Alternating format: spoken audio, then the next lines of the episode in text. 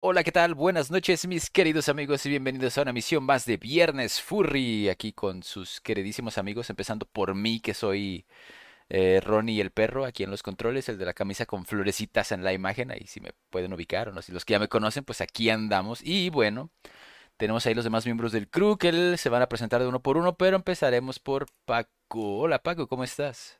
Hola, muy bien. Qué gusto verlos aquí después de una semana, como en los viejos tiempos. Y ahora sí estamos haciendo eh, Viernes Furry semanal, al menos por esta muy corta temporada. Así que no se acostumbran tanto. Pero sí, si no, si no, no había otra forma de hacer otro Viernes Furry en este mes que no fuera el especial de Confuror. Entonces, eh, pues qué bueno que, que los que nos están escuchando en vivo sí hayan puesto atención a las redes sociales. Eh, basta de tanto parloteo. Aquí eh, tengo también a mi amigo Hola, Targus.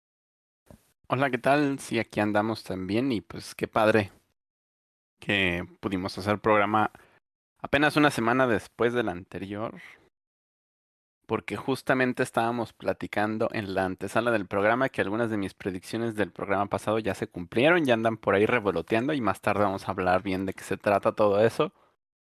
Eh, y pues sí, qué padre que estamos aquí. Hay mucho que platicar hoy, cosas que sucedieron en la semana que estuvo bastante cargada de cosas. Pero aquí también junto a nosotros anda Coidel, el coyote. Hola, hola, sí, es correcto, aquí estamos. Y bueno, ya Targos dio una pequeña introducción de cositas que vamos a estar hablando, predicciones por ahí. Pero pues este, también como habrán notado, tenemos una pequeña ausencia porque Apolo tenía su trabajo por delante, no voy a dar promoción, aunque ya todo el mundo sepa dónde trabaja Apolo. La tienda donde este trabaja Apolo eh, está en venta nocturna y las traen los traen eh, trabajando muy, muy duro ahí. Nocturnamente. Nocturnamente, exactamente. Entonces, ahorita Polo está trabajando de noche. Uh. Entonces, sí, definitivamente, eh, quizá llega, quizá llega, quizá no, dependerá. Pero bueno, estaremos los cuatro aquí hablando de momento y es correcto. Eh, hay predicciones que hablamos apenas hace un viernes que ya se hicieron canon, lo cual está impresionante. También se hicieron Nikon, o sea, ya, ya, traspasaron las. Sí, ¿verdad? Y, Rebel y esta Pentax. Sí, todas, todas, las marcas ya, ya las alcanzaron. Sony y todo. Pues bueno, vamos a empezar con ese tema, pero creo que Targus es la mejor persona para abarcárselo. No había entendido el chiste, hasta apenas me, apenas me cayó la onda, perdona. Y dije, ¿de qué están hablando? ¿Como Pentax? ¿Quiénes son esos? Ya, ya entendí. Marcas de cámaras. Ja. Es correcta tu teoría. Sí. Entonces, pues qué, o sea, ya hablo de lleno de eso, pues sí. Sí, eh, empezamos con eso. la gente no, no es nada. No, ya no queremos escuchar del tema. Pues sí, van a seguir escuchando del tema porque justamente ahorita está diciendo Yocho Max López exactamente algo que iba a mencionar las últimas dos eh, programas, iba a decir semanas, pero no, pues uno fue hace más tiempo, el otro sí fue la semana pasada. Estuve hablando de un tema que me apasiona mucho, aparentemente, que es el de las inteligencias artificiales. Eh, de hecho, justamente esta semana estuve en intensa discusión con gente en Twitter, lo cual es bastante... Eh, o sea, obviamente no les presté mucha atención a muchas personas porque como siempre, surgen eh, pues puntos demasiado radicales para ambos lados, ¿no? Y es como de, a ver, no, no es ni una cosa ni la otra, también relájense.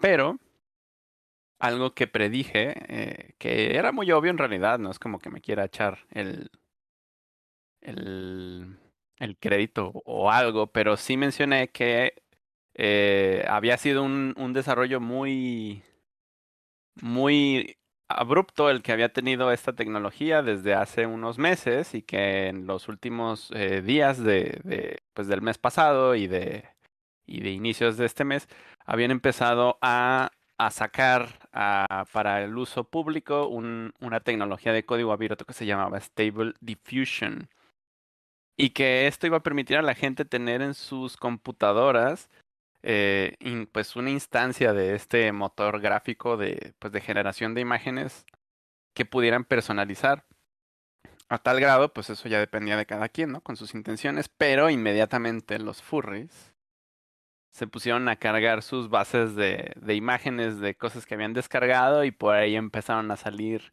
los, justamente como decía Yocho Max, algunos clones de, de imágenes de personas que son bastante conocidas, ¿no? Como una de ellas puede ser Chuni, que él mismo salió a defender eh, la práctica diciendo que no le molestaba, no le molestaba que la gente utilizara su nombre, no mencionó específicamente su estilo, dijo que no le molestaba que usaran su nombre como una palabra clave en los prompts para generar imágenes. Pero ahora la gente, o al, menos alguna persona en particular con una cuenta en Twitter, empezó a generar bastantes imágenes a lo largo de la semana. Yo creo que me empecé a scrollear su cuenta y jamás terminé. O sea, a cualquier persona le toma años hacer suficiente arte como para que tú digas después de cinco minutos de scrollear, ay, no me lo termino. Pero esta persona en una semana hizo cientos, yo creo, de imágenes que pues eran como, como si las hubiera hecho Chuni, pero, pero pues no eran de Chuni, ¿no? O sea, eran imágenes nuevas, entre comillas, eh, que utilizaba como parámetros, eh, por ahí como que creo que estaba utilizando como parámetros modelos en 3D, o sea, creo que lo que puede hacer, mm, aquí sí es invento mío, porque son cosas que medio he visto y no estoy seguro si esta persona lo hizo así, no está confirmado, pero puedes tener un modelo en 3D, posarlo y luego pedirle a la inteligencia artificial que interprete sobre la pose de ese modelo en 3D algo con base en las imágenes de, que estén en la base, que en este caso eran todas de Chuni. Y era tan evidente que eran de él que, que la inteligencia artificial ponía algo parecido a su firma en una esquinita, pero no era, o sea, no era la misma firma, era, era algo parecido, o era como que la inteligencia artificial estaba firmando, o sea, como que interpretaba que era algo que era parte de la imagen. Y, y, entonces está inventando su propia firma, ¿no? Lo cual es bastante entre chusco y un poquito aterrorizante, pero... Sí. Pero pues sí, así se soltó y ahora ya se ha visto de todo, o sea, ya he estado viendo bastantes eh, cuentas y bastantes posturas al respecto. Por ahí vi una persona que de hecho sí, o sea, sí es artista, tiene pues su propia trayectoria de, de dibujo, y está muy entusiasmada con, o entusiasmada, no sé qué sea, con el, con el tema, al grado de que de hecho empezó a hacer este, imágenes con inteligencia artificial eh, y luego retocándolas o agregándoles cosas que eran ya de su, de su puño, eh, pues directamente, ¿no? En, en la Wacom, en lo que sea que estaba trabajando. Eh, y nada, se veía muy, muy entusiasta esta persona, ¿no? Como decía, esto, este, pues está muy chido, ¿no? Eh, posturas, pues como les digo, hay muchas. Hay gente que, que considera que es un robo a, la propiedad de, de, otros artistas. Hay gente que considera que, que pues no, porque es algo totalmente diferente, que no se distingue de la referenciación misma que podemos hacer como, como artistas o creadores ante cualquier cosa, ¿no? O sea, si vamos a hacer algo, siempre no hay manera de escapar de la referenciación de otras cosas que ya hemos visto o vivido y finalmente todo lo que hacemos es un refrito de lo que hemos visto o vivido antes. Me imagino, me imagino como este meme del astronauta que le está apuntando con una pistola por espalda al otro, de siempre hemos sido un AI de toda la vida. Nosotros como humanos. Sí, siempre un... hemos hecho algo así. Y pues de esto pues eso es lo que se vio. O sea, sí había mucha gente. Por aquí alguien dice, pasa tu Twitter para discutir. No, bueno, pues mi Twitter eh, creo que siempre está por ahí en la descripción de... Osos, ¿ya quieren discutir en corto? Eh, ya quieren discutir. O sea, yo lo único que... Mi postura principal ante esto, y creo que ya la hemos platicado en los otros programas, o sea, yo tengo la postura de que puede, o sea, lo que se genera con inteligencia artificial en imágenes puede llegar a ser reconocido como arte,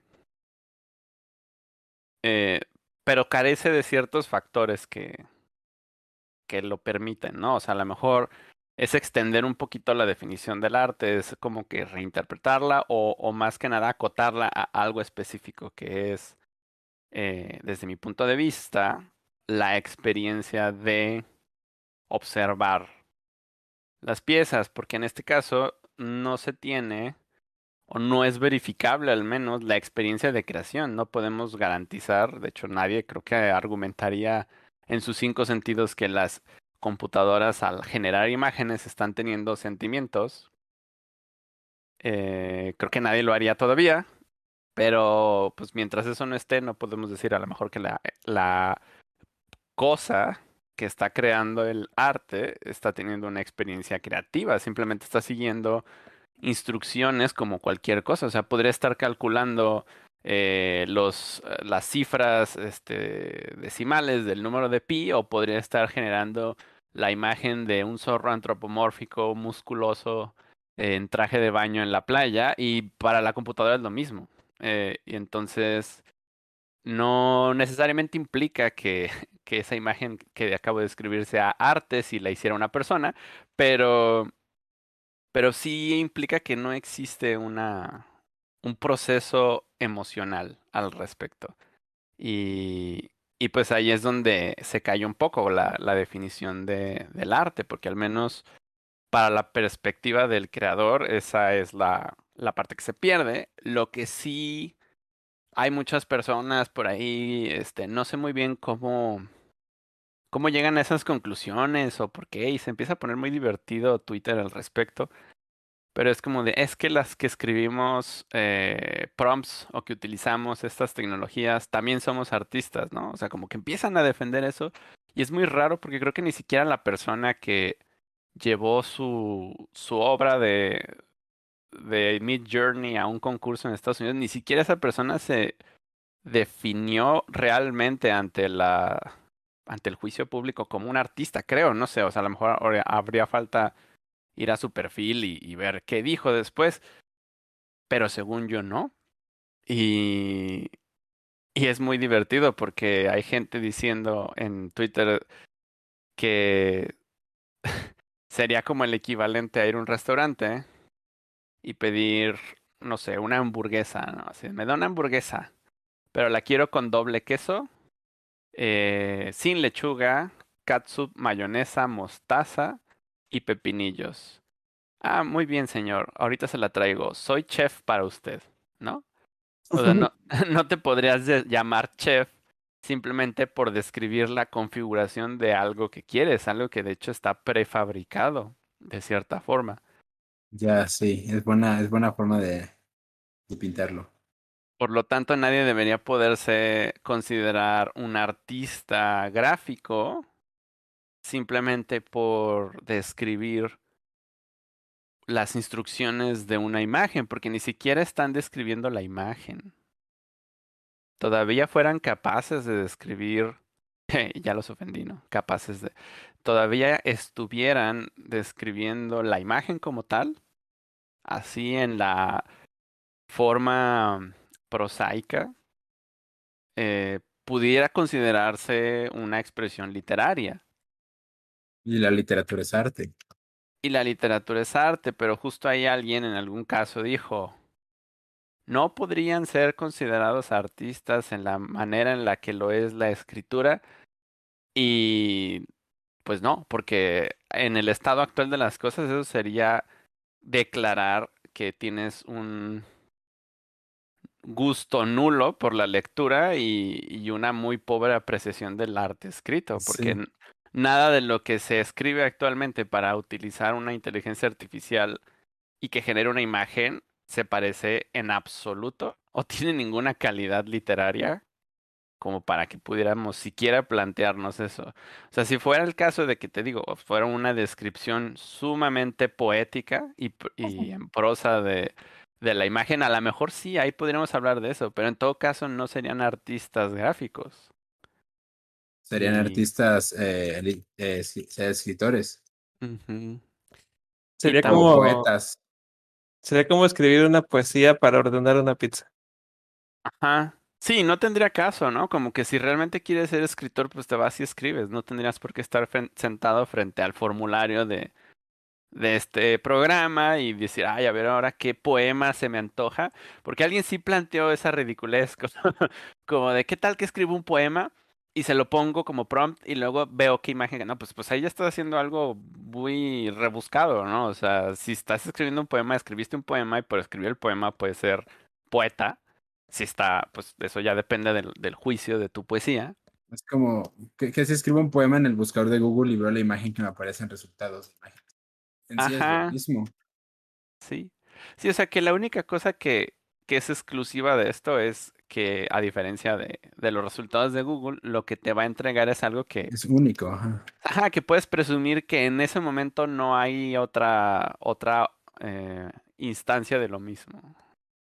Que ni siquiera me consta, yo siempre he tenido la duda. En teoría debería poder ser repetible. O sea, en teoría el, la instrucción escrita por alguien en la misma configuración de base de imágenes debería entregar el mismo resultado si alguien más le escribe, ¿no? Pero creo que ni siquiera. O sea, creo que hay como muchos factores aleatorios que utilizan el algoritmo que hace que realmente nunca te dé la misma imagen, aunque le pidas lo mismo.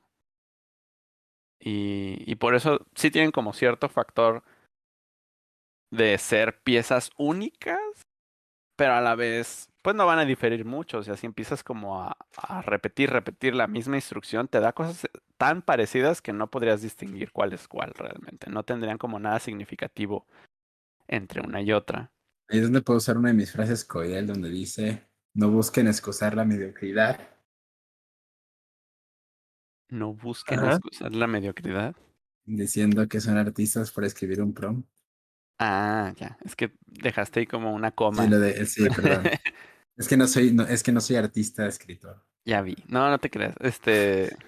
es- pues sí, es que efectivamente creo que hay muchas personas que se emocionan con, con la facultad de pronto de, de un momentito a otro sacar una imagen y donde se empieza a volver irritante. Es como todas estas personas que toda la vida han dicho.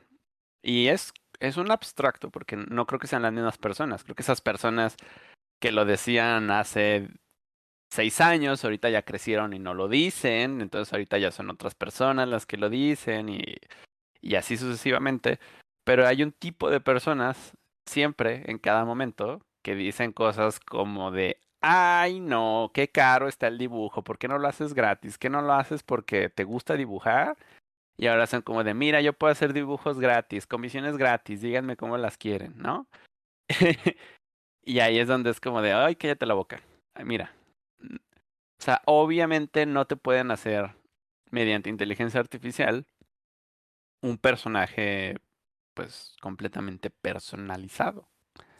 Pueden, podrían, si tuvieras una base de comisiones hechas previamente que contara ya con muchísimas imágenes y pudieras entregarlas, pero aún así no sería consistente porque quiero suponer que si tienes muchísimas comisiones no van a ser del mismo artista y va a haber ciertas inconsistencias entre el estilo y la interpretación de cada artista para tu personaje. Entonces, probablemente la máquina, a pesar de que sean muchas imágenes del mismo personaje, no sea capaz de entender qué es. Cosa que no es lo mismo cuando un artista con su estilo dibuja muchas veces un león, por ejemplo, o un lobo, y a lo mejor lo dibuja de diferentes colores, o a lo mejor lo dibuja con ciertas variaciones, pero va a mantener cierta consistencia por pues consecuencia natural. Entonces, eso sí es lo que puede como empatar la máquina y sacar algo que se le parezca.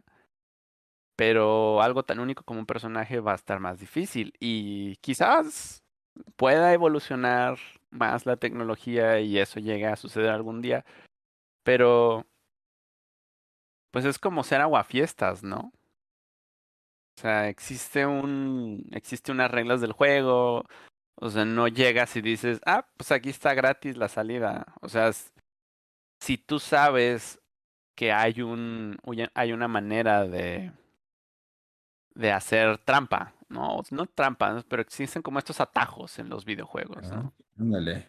Y ya, pues el atajo me va a llevar hasta el final y voy a poder eh, pasar, pasar todo el, el videojuego en, no sé, cinco minutos. Ah, muy bien, ya, me divertí, listo, ¿qué sigue, no? O sea, cuál es el punto de, o sea, si realmente no tienes ningún interés en, en ser artista y lo único que quieres es escribir unas palabras en la computadora para generar una imagen, probablemente no, no sea tu mundo, ¿no? O sea, ¿quiénes sí pueden tener interés en esto? Bueno, los que no tienen ningún interés en pagarle a un artista por este proceso, justamente, ¿no? Una persona que quiera simplemente imágenes de referencia para algo, tal vez no es costeable pedirle a un artista que las haga, ni en tiempo ni en dinero.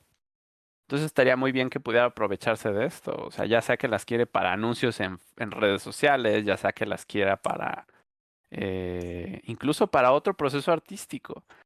Puede ser que alguien quiera hacer una animación, puede ser que alguien quiera hacer un cómic, puede ser que alguien quiera hacer un, escribir un libro y para ello requiera o le resulte más cómodo tener imágenes de referencia que se acerquen un poco a lo que se imagina, pero que le ayuden a tenerlo fuera de su cabeza, ¿no? Que lo pueda como observar y analizar. Y entonces ahí es donde la inteligencia artificial te puede dar un, un recurso muy barato. De hecho, eso que dices me gusta, de alguien que igual estaba, alguien que igual no te iba a pagar por tu trabajo, no debería preocuparte de que estés usando eso. O sea, va a haber gente que igual va, tú como artista vas a tener gente que igual va a apreciar tu trabajo y te va a comisionar porque seguramente en verdad alguien que no estaba dispuesto a pagar por su trabajo de todas formas, pues, no lo iba a hacer, con o sin la AI. Sí. Creo que un uso muy práctico para, por ejemplo, eh, comisiones de eh, furries, o bueno, más bien algo que necesitan muchos furries, es precisamente para diseñar su fursona o usar su, o hacer sus eh, hojas de referencia, que, que luego como que necesitan ellos como agarrar eh, y, y, moldear de una forma que, que, alguien específicamente se imagina cómo es su persona, pero es muy difícil decírselo al artista, así como que no, es que necesito que, se, que tenga cuernos así, que sea así, no, a ver, cámbiale esto, como que ya no me gustó, y siento que eso sería como un recurso eh, como mucho, mucho más útil para, para muchas personas, especialmente los que necesitan tener esa referencia para su, para su Fursuit, pero primero tienen que esperar a que, a que un artista les eh, termine su, su, hoja de referencia. Eh, o sea, sé, sé, que ahí como que en cierta parte me estoy yo poniendo el pie porque también a esto me dedico, pero siento que es algo como, como bastante útil que una persona eh, que realmente necesita una referencia, eh, más que nada por utilidad, eh, la pueda obtener y ya que la obtiene, ahora sí puede pedir eh, comisiones para full suites, puede pedir que, comisiones para... Ajá. Creo que tu opinión está bastante acertada porque igual si nos pusiéramos en el, en el aspecto conservador de no, es que no deberían hacer eso porque deberían comisionar a un artista, realmente hay morritos que terminan comisionando tantísimos artistas y empezaron con la, la, la del zorrito con audífonos verdes, hecho por el artista este indonesio o filipino. ¿Cuál? Entonces, o sea, también como dice Paco, o sea, realmente existen chicos que entran al fandom, chicos, chicas, lo que, o sea, chiques que entran al fandom, van a Google, buscan Fursona y se la ponen de perfil y en base a eso empiezan a basar su personaje y demás, o sea, que ni siquiera usan arte propio para eso. Y realmente eso eventualmente les da un acercamiento al fandom, les da un, un tipo de identidad y demás, y ya después sí terminan creando su propio personaje y demás. Ahora imagínate que puedes decir, a ver, no quiero robarle de Google ninguna imagen, voy a hago un prompt, consigo una imagen random que sé que no voy a estar afectando a nadie, mientras voy desarrollando una personalidad y conociendo más a las especies y a los demás para saber cuál termina siendo mi personaje. Y quién sabe si se, se enamora de ese personaje y sabe que una AI no lo puede replicar y termina ya comisionando artistas, ¿no? Sí, exactamente. Sí, es como un buen punto de arranque y Ay. Y también es, pues son como de esas cosas que nos entrega el, el futuro presente que a lo mejor ni nos imaginábamos realmente que íbamos a poder ver, ¿no? Sí. Cuando, Está, está muy genial. cuando nuestros ancestros del furry fandom, por ahí de los años setentas, este, pues empezaban como, a, sí, creo que sí era de los setentas, espero no estar diciendo Así una, de, una oh, barbaridad. de, Hola, Polo.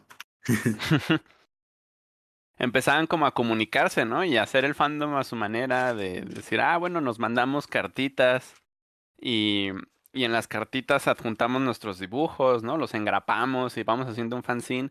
O sea, en ese momento no se imaginaban que 20 años después o 30 años después iban a poder enviar esas mismas cosas en un instante a través de internet, ¿no? O sea, cuando esas cosas llegaron es como de, ah, wow, o sea, cambió totalmente nuestras vidas. No teníamos idea de que esto, esto iba a llegar, que esto iba a ser posible. Eh, las necesidades que teníamos, la manera en la que funcionábamos era totalmente distinta. Y esto hablando únicamente de las cuestiones lúdicas que, que pues se dan en el fandom, ¿no? El cómo se movía el arte, el cómo se movía la escritura o, o la imaginación en general para las cosas del furry fandom y para la vida en general, pues no se diga, ¿no? También cambian muchas cosas. Y nadie se lo podía imaginar. O sea, había gente que podía teorizar al respecto, había como supongo que cuando empezó a salir el internet pues se le mencionaba o se le hablaba de alguna manera. Todo eso pues no lo vivimos, ¿no? Cuando yo nací ya existía el internet. Eh, no era común, de hecho no fue común hasta muchos años después. Ya, ya me tocó por ahí de cuando tuviera 11 años o algo así, por fin tener internet en casa. No era común, pero existía y era conocido y se sabía cómo funcionaba o para qué servía.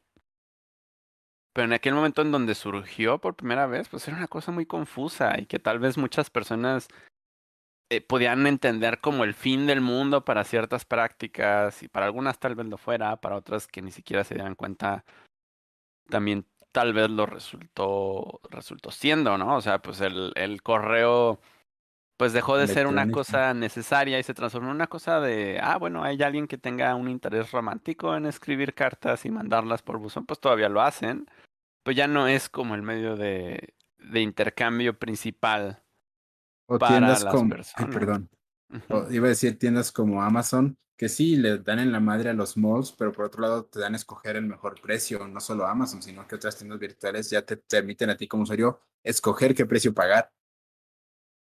Sí, y que aunque se vuelve como una vorágine de, de explotación capital para una sola persona o un solo grupo de personas, finalmente también abre la oportunidad a otros negocios, ¿no? Pero, pero efectivamente son como lo que se le llama tecnologías disruptivas, no, no estoy seguro ahí, ahí, no me hagan caso, pero, eh, pero sí son cambios muy drásticos en la manera de, de existir y creo que no vale la pena preocuparse y decir, ay, es que los artistas, pobrecitos de los artistas, siempre nos estaban afectando a nosotros.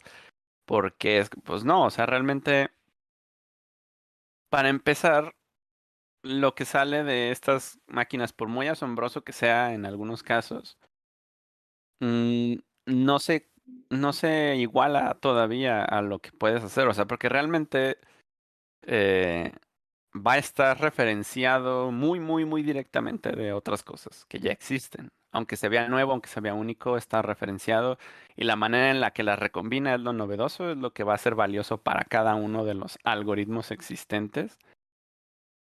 Pero lo que puedes hacer tú tiene un nivel de complejidad mayor. Y en medida de que aprendas realmente a dominar esas habilidades, no vas a ser tan fácil de reemplazar por una máquina. No voy a decir que imposible, pero Re- reafirmaste mi punto de ayer, otra frase coidel. ¿Cuál? La de- lo mismo, pues. que yo Ah, de que en tu incompetencia no significa que... ¿o ¿Cómo? Sí, la de, no es una excusa para la incompetencia. Sí, o sea que claramente, bueno, o sea, si a alguien ya le va mal actualmente en el arte, no es porque exista la inteligencia artificial, no, eso acaba de llegar ayer.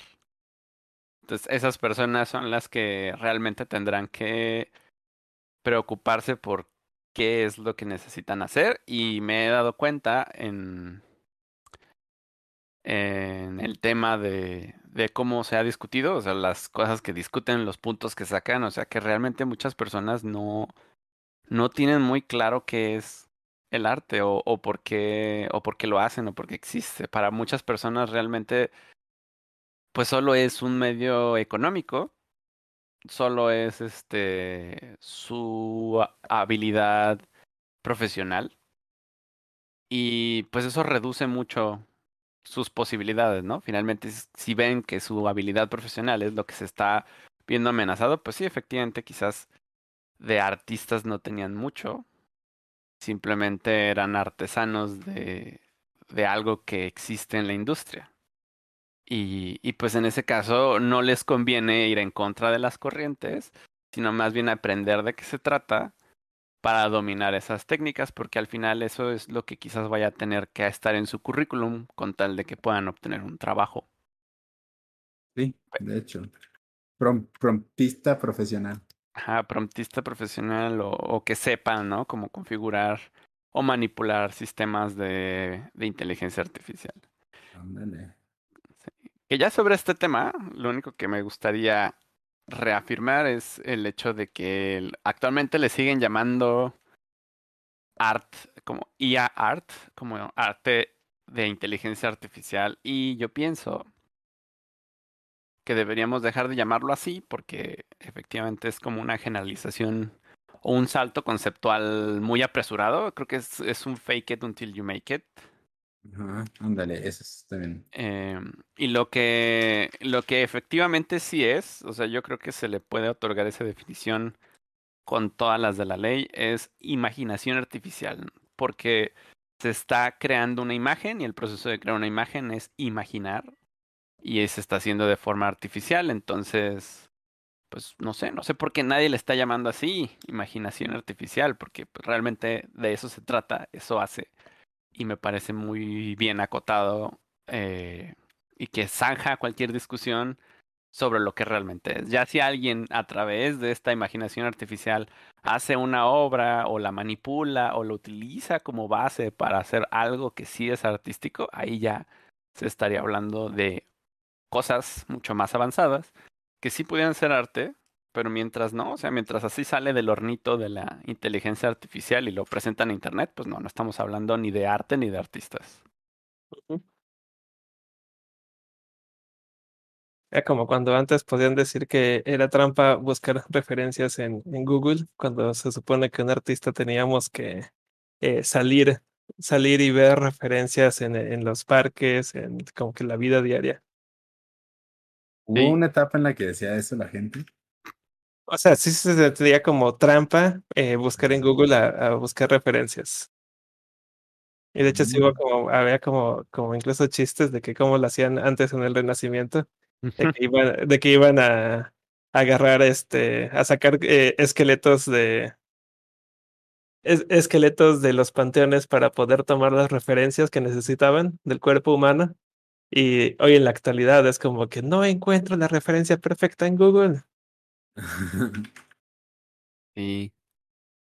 Sí, es, es como el debian artismo, que de pronto al estar sentado frente a una computadora en todo el proceso creativo se vuelve como el centro de los recursos y a la vez el centro del pecado, ¿no? O sea, es como de, ah, no, si buscas referencias está mal, todo tiene que salir de tu imaginación. ¿Y sí, quién se le ocurrió eso? Pues a un chico de 16 años que estaba sentado en sí. su casa y tuvo su primer daily deviation y se sintió especial. Sí. Y alguna vez yo lo creí, ¿eh? porque sí me acuerdo que estaba como que en un grupo de, de artistas hace muchísimos años, más de una década, hace más de una década, y sí recuerdo que alguien se estaba burlando eh, en un comentario como que de otro artista de que no, y, y, y este artista dijo eh, que tenía que dibujar esto, pero empezó a buscar referencias, porque sin referencias no podía dibujar. Ah, ja, ja, ja. Y como que sí me quedé con esa idea de que, oh, entonces buscar referencias está mal. ¿Qué onda? No, o sea, sí suena muy, muy precisamente como la postura que tienen ahorita este, varias personas respecto a quizá otros temas, ¿no? Que dices, uh, pues si son, si son herramientas que tenemos al alcance y que nos van a hacer, nos van a ayudar a, a precisamente hacer que una pieza se vea más placentera para el ojo, para el espectador, pues al final de cuentas, ¿cuál es el problema? ¿no? Y ahorita que ya existen incluso miles de miles de herramientas de Clip Studio Paint, precisamente para eso que tú mencionas, Paco, que ya tienes hasta modelos 3D, que ya tienes hasta guías de referencia, o artistas que conocemos tú y yo que dibujan en base a modelos de AutoCAD para sus fondos, y dices, qué chido, es una herramienta que usan que les permite optimizar su trabajo, optimizar su ingreso y además optimizar la calidad de lo que están entregando. Y más que nada como para tener un resultado, que eso es como lo importante, ¿no? Lo importante siempre es el resultado, aunque también siempre es muy interesante saber el proceso. No, Sí, no estoy, exacto. no estoy menospreciando el proceso porque siempre es, hay a quienes les interesa muchísimo el proceso, a mí me interesa muchísimo el proceso. Sí, Sí, y que en la antigüedad, pues no es como que, no sé, este, el- los pintores maestros dijeran, ah, eh, todo salió de mi cabeza, todo salió de mi imaginación, ¿no? O sea, no solo buscaban referencias en los panteones, en, o sea, en cuerpos, en cadáveres o en elementos naturales. O sea, no solo salían a pintar al aire libre, o sea, también eran artistas multidisciplinarios. Porque eso era parte de, de crearse atajos o herramientas. O sea, hacían escultura para tener referencia visual de lo que querían pintar, para entender a lo mejor el volumen de las cosas, ¿no? Porque no es lo mismo tratar de visualizarlo que ya después poniendo manos a la obra y, realmente construir el volumen. Yo noté justo un... No siento que todavía esté al grado al que quisiera, pero sí noté un, un pico de, de mejora o alguna cosa muy notable cuando empecé a hacer figuras eh, de plastilina, como de torsos, ¿no? O sea, como que Ah, puedo hacer una figura de un torso y entonces ya entiendo un poquito más cómo se vería el torso en otros ángulos, eh, que, que ni siquiera siento que sea todavía la mejor versión de, de ese conocimiento, pero, pero sí me parece que es fácil como externar, eh, o más bien, justo lo que se logra es sacar de la cabeza las imágenes y poder este enfocar la, la capacidad mental en otra cosa. Y, y eso es algo que también puede ofrecer la inteligencia artificial, ¿no? Al darte un, una referencia visual gratuita, básicamente, o sea, que no requiere ningún tipo de procesamiento mental para ella, simplemente como, como irle dando algunas pistas, pues no solo te puede ayudar cuando tienes muy claro qué quieres hacer, sino que también te puede llegar a ayudar incluso cuando no tienes ni la menor idea. O sea, que tal vez te encargaron algo y, y no sabes por dónde empezar, o sabes por dónde empezar, pero tienes dudas, ¿no? Ahí te puede como ayudar a, a dar ese primer paso. Por aquí nos acaban de hacer unos prompts, de, eh, usaron el prompt Viernes Furry con una AI para hacer unas imágenes y ya se las pasé a Ronnie. Es interesante lo que el- la máquina interpretó como Viernes Furry. Ah, qué caray. Sí, Son a ver si- skate for work. Ah, Son, son Safe for Work. A ver si ahorita aparecen en pantalla. También quería decir, pues en la que aparecen en pantalla, eh, no sé si algunos de ustedes han escuchado sobre la cámara oscura. Eh, la cámara oscura era un, bueno, unos artefactos, eh, podían ser de diferentes formas, pero el uso es que, bueno, y también de diferentes usos, más bien, el chiste es que eran una serie de espejos en una caja que eh, hacían que se reflejara una, una imagen del exterior como si fuera un proyector. Entonces, sí. eh, tal cual, tal cual era como una cámara fotográfica o como un proyector antes de que existiera el papel fotográfico o antes de que existieran las pantallas, este, o el cine o cualquiera de estos inventos. Simplemente tomaba una, la imagen de que, que existía en el exterior que estaba apuntando el espejo y la reflejaba hacia ya sea una pared, una hoja, eh, algo. Era como un pequeño proyector. ¿Cuál era el uso? El uso era vario, podían, Rotoscopía. sí, podían Perdón. usarlo de diferentes formas, pero artistas del Renacimiento lo usaron la caja de- oscura para poder estudiar eh, asuntos del punto de fuga, de- de perspectiva, de escenarios. Incluso Da Vinci llegó a usar la cámara oscura para reflejar lo que él tenía en su ventana, eh, que se proyectara en su lienzo y calcarlo. ¿Por qué? ¿Eso es trampa? Eso no es trampa. Hicieron obras de arte. Sí, es, ju- es un, se me había olvidado por completo, pero ya había visto al respecto de lo que menciona la caja oscura, porque lo explican muchas personas como la base de la fotografía. Sí, Que precisamente sí, así-.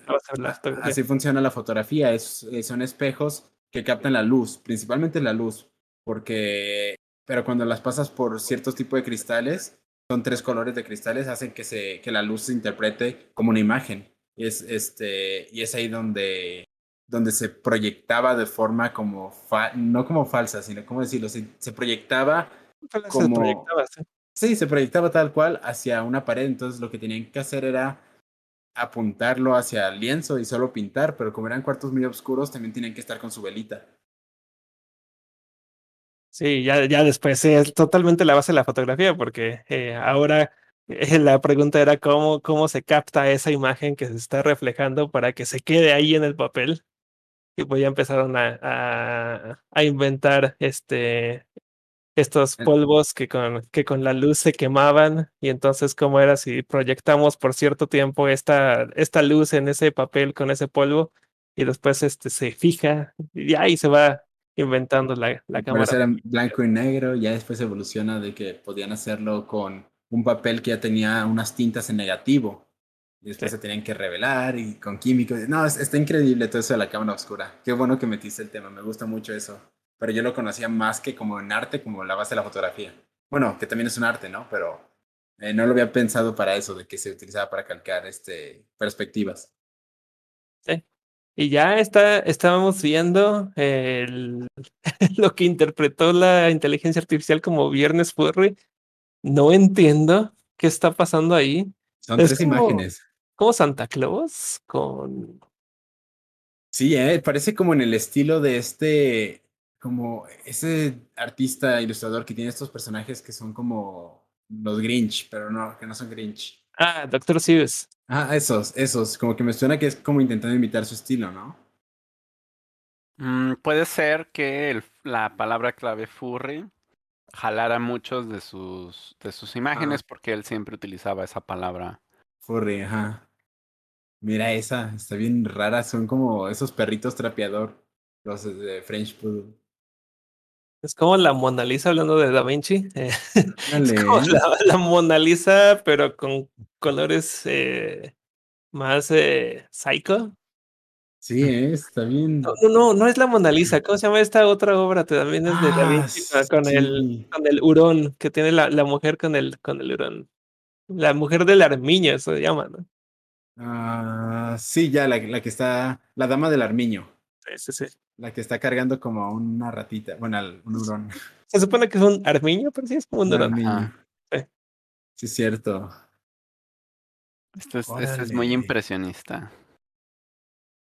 Iba a decir que las AIs vienen a cumplir los mejores sueños para los amantes del THC, ¿Del qué? de los cannabis. ¿Del THC? THC. Ah, mira, esta es mi favorita de todas. Son como mapaches, ¿no? Esta, es, esta, está, esta sí es arte. Esta sí, sí, esta sí te la acepto en, en un museo. Está padre. Gracias a Nickel, Nickel no Nick o Nickel de Fox, que fue quien nos mandó estos eh, prompts de AI que hizo en, la, en Dream AI. Que Ese, ese es otro de los conceptos que originalmente salieron de la teoría de esto. O sea, cuando Google empezó a trabajar con esta tecnología, no sé si fuera el primero, pero al menos le con- conozco un precursor que pues ya tiene casi una década y era justamente un proyecto que se llamaba Deep Dream. Dale, Deep Dream. Ujú. Y, y en muchos casos ha habido desarrollos alrededor de esta tecnología que utilizan el concepto de, de sueño. Entonces, creo que ya lo habíamos mencionado la vez pasada. Eh, que pues sí es como muy, muy similar a los sueños en su resultado. O al menos a mí me parece muy familiar. Como que al soñar ves imágenes, pero cuando las intentas enfocar o definir, cambian o se adaptan Sí. a lo que estás pensando o interpretando sobre la marcha de eso. Entonces es muy, muy parecido el proceso que siguen las, las imágenes de, de este tipo. Se empiezan como a darle forma y conforme le van dando forma van interpretando, porque se están retroalimentando sobre sí mismas y van reinterpretando lo que, lo que va coincidiendo. Entonces, en muchos casos, las personas que ya están pudiendo tener esto en sus computadoras pueden ver un poco más el proceso paso a paso, porque cuando se lo pides a, a Mid Journey, me parece que nomás te da el resultado. En el caso de Dalí también nomás te da el resultado. Pero he visto que, al menos en el plugin de Blender, cuando estuve investigando hace poquito de eso, bueno, viendo un poco de eso, no lo he ejecutado yo mismo, pero he visto que sí te da la imagen y luego la imagen se va construyendo, o sea, frente a tus ojos la ves como, Oh, como, co- como si creciera como si fuera un hongo.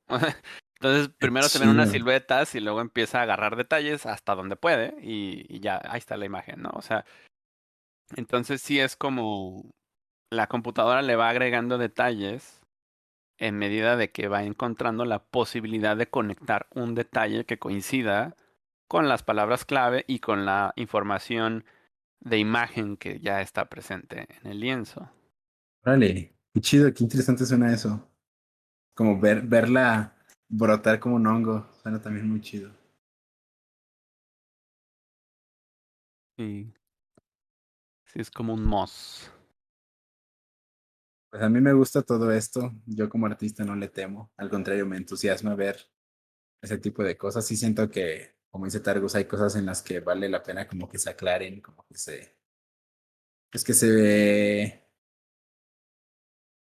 Ah, no sé cómo explicarlo. Pues que, que no se sientan como tabú, no sé cómo decirlo, que, porque no es la palabra correcta. Peleadas, sí, o sea, no vale la pena pelearlas porque al final de cuentas es algo que sucede siempre. Hay algún tipo de tecnología que no- tal vez no viene a reemplazar algo, sino que viene a educar, a informar o a optimizar algún proceso, pero pues está chido. Sí. ¿Sabes qué? Creo que puede, puede ser que contribuya un poco como a la recepción sumamente em, negativa. No, no necesariamente negativa, porque sí es negativa, pero es más como la, la recepción eh, defensiva de las personas. Es que muy recientemente pues estaba todo el tema de los NFTs Sí, y que había y que había muchas personas como en el ámbito de la tecnología que eran como de no, sí, es que la tecnología de los NFTs es el futuro de los artistas y vamos a hacer mucho dinero y que luego entonces se robaban imágenes o generaban imágenes pues pues ridículas, ¿no? Como muy estúpidas como los changos y todo eso. Y decían que era arte y la vendían como arte.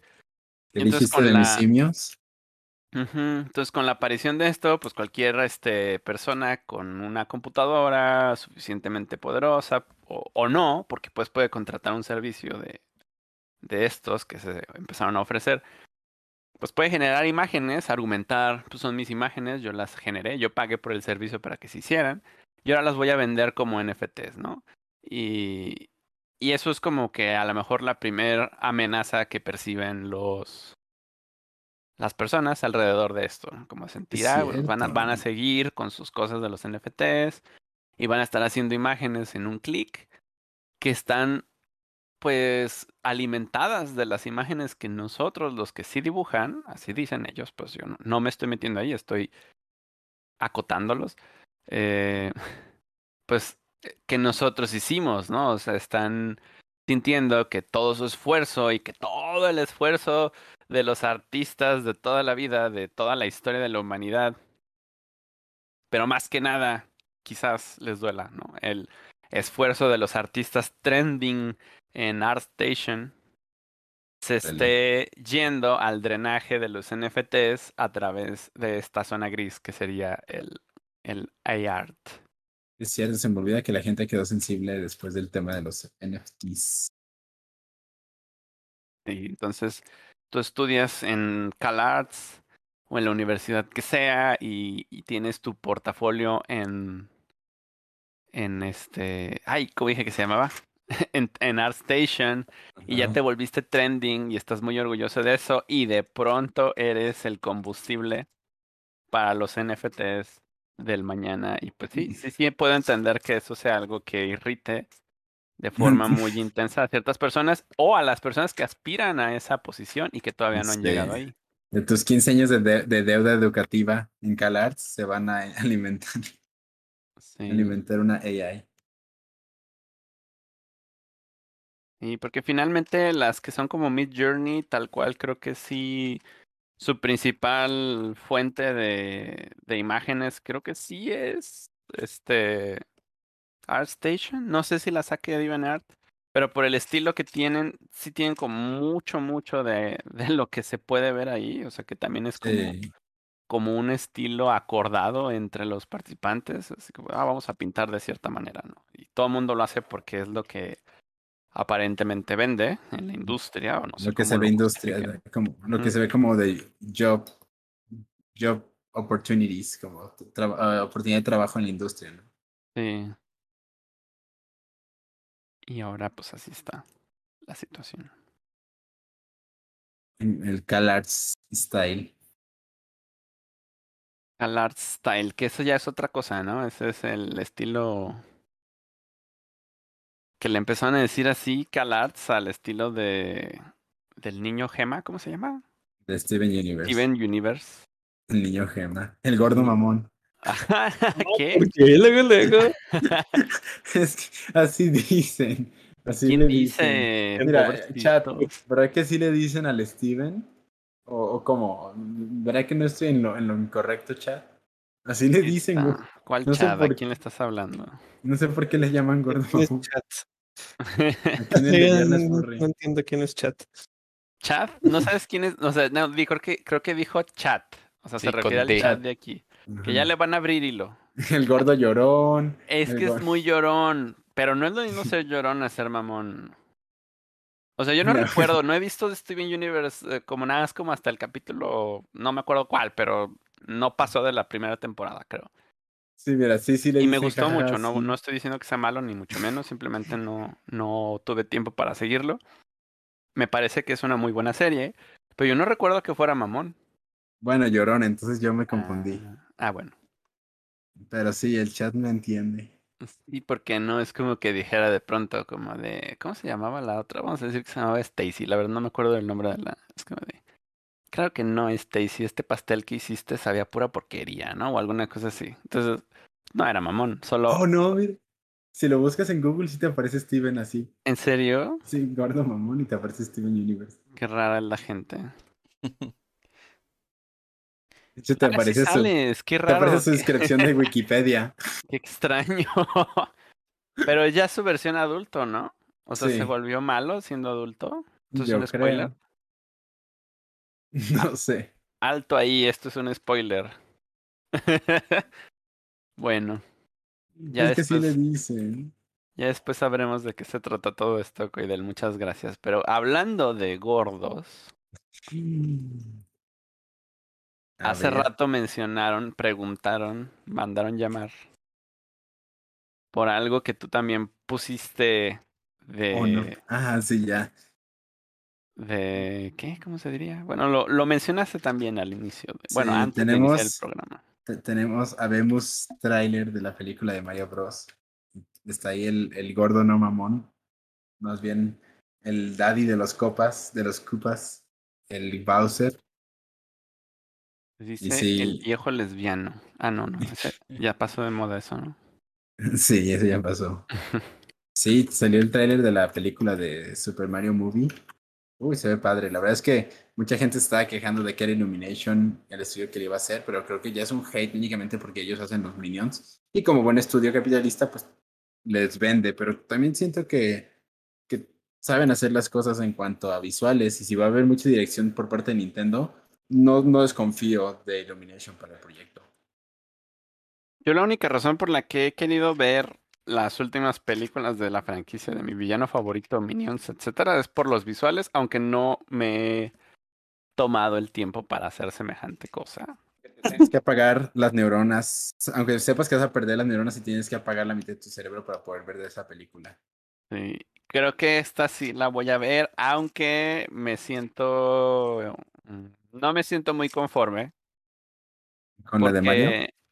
Sí, no, es que, o sea, sí se ve padre, pero se ve un poquito como Ucanibali, ¿no? O sea, como que algo no está bien, o sea, como que los personajes ya existen como modelos 3D, Ah, ya. ya tienen cierta familiaridad y aquí se ven raros, entonces a la vez es como si fueran rip-offs Mm, ahí te va una. Está viendo.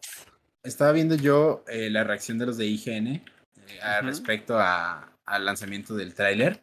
Ellos mencionaron eso en vivo y después se ponen a revisar pues ya el, el lanzamiento del tráiler un poco más a detalle y demás. Y llegaron a una conclusión muy interesante respecto a lo que tú dices. Porque pues pasó lo mismo con Sonic, pero la diferencia con Sonic es que nos dieron algo tan horrible, que se veía tan asqueroso, que después de eso ok, cualquier cosa que nos dieran mejor, ya lo aceptamos y lo adoptamos como, como, ah, qué chido que quedó así, pero porque nos dieron un estándar demasiado bajo en un principio. Y digo nos como si yo fuera así de que, ay, denme otro Sonic. No, pues a la comunidad, pues. Yo la verdad es que no me quejé. Se veía feo, pero sí estaba horrible, pero pues, ah, X.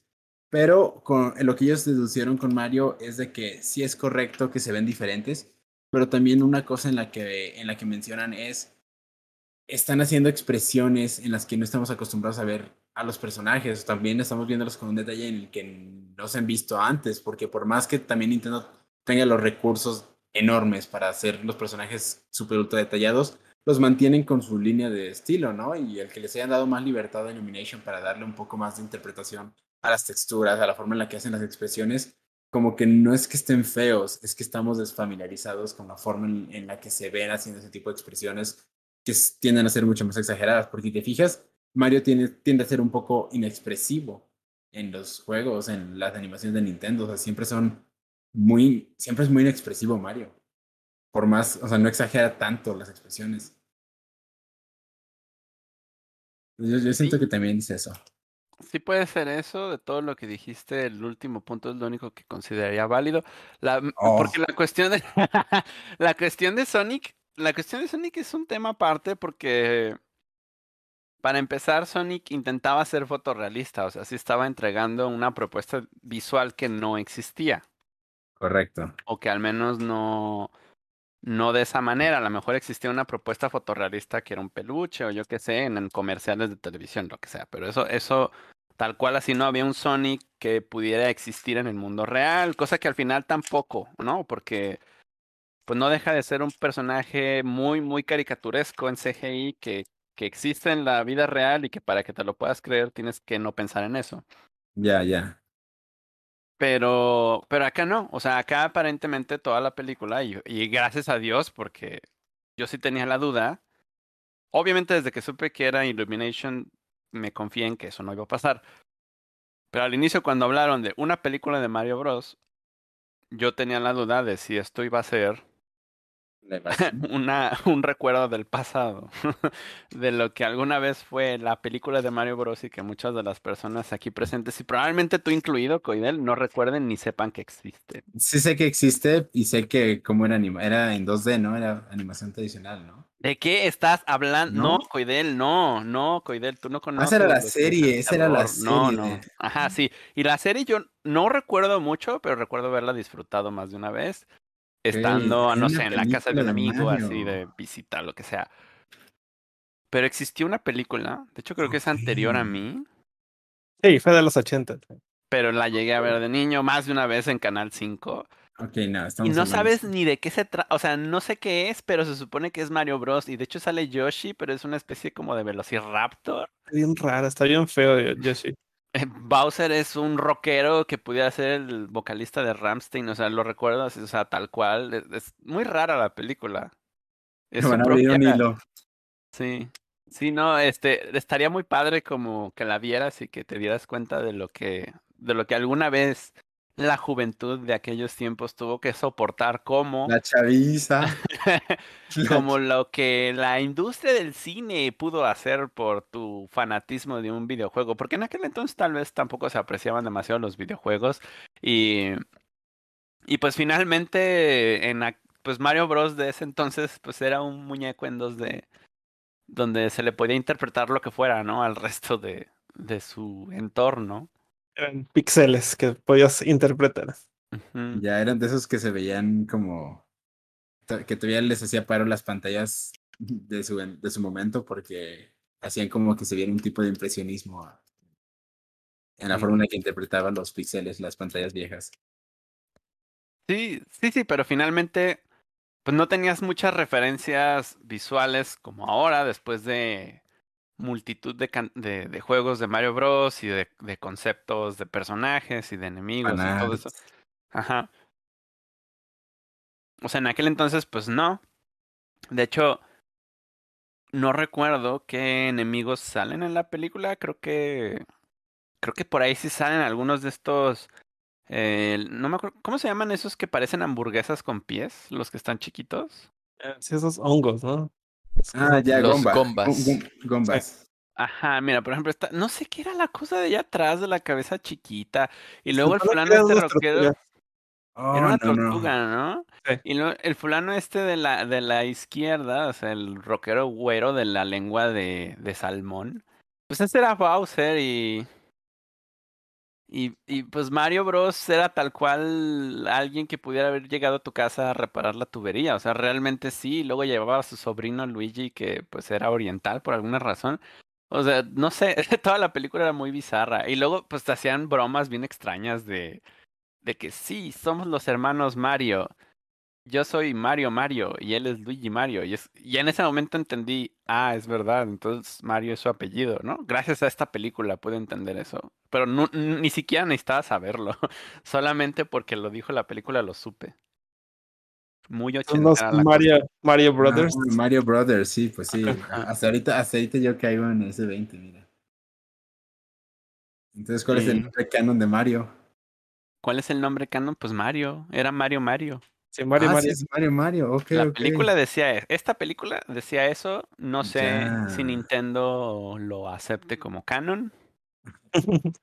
Como Nikon quizá. Sí, tal vez.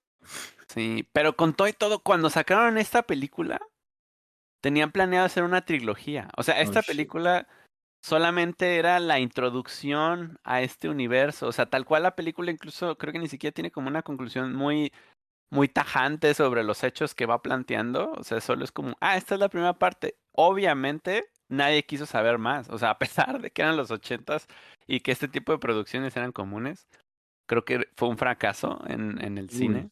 Pues qué bueno. Y, y pues cualquier proyecto futuro de la misma se canceló. Yo me imagino que por ahí en Hollywood, en algún cajón, han de haber quedado los derechos. Y por ahí ha de haber salido la idea. O sea, obviamente ahora para hacer la animación han de haber llegado a negociaciones nuevas, pero pues no sé. O sea, yo no sé si Nintendo eh, no quisiera nunca invertir por su propia cuenta en un estudio de animación japonés para producir algo. Pues, ¿Por qué no lo podría hacer, no? O sea, ¿por Sí. qué, por qué buscaría de alguien más? Sí, pues, yo siempre me imagino que porque no tiene ningún interés en la industria del cine. O sea, su, su negocio son los videojuegos. Y si alguien puede hacer dinero con sus franquicias a través de otras, de otros esfuerzos económicos, no va a ser él. Y pues de ahí que, que salgan este tipo de cosas. Y a ver qué tal está, ¿no? Es algo que me parece interesante porque Illumination es un estudio francés, ¿no?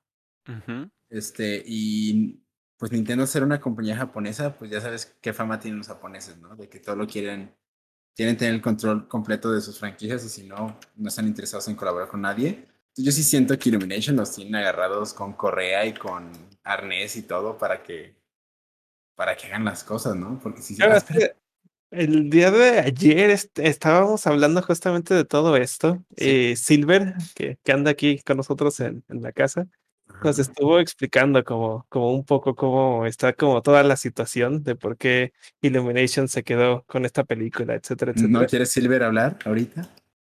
Sé. eso. Anda ocupado. Sería muy padre escucharlo de Silver porque sé que él da explicaciones muy, muy, muy técnicas, son chidas. Sí, porque yo sería como, como, re- como de intentar eh, reinterpretar lo que recuerdo que nos contó Silver.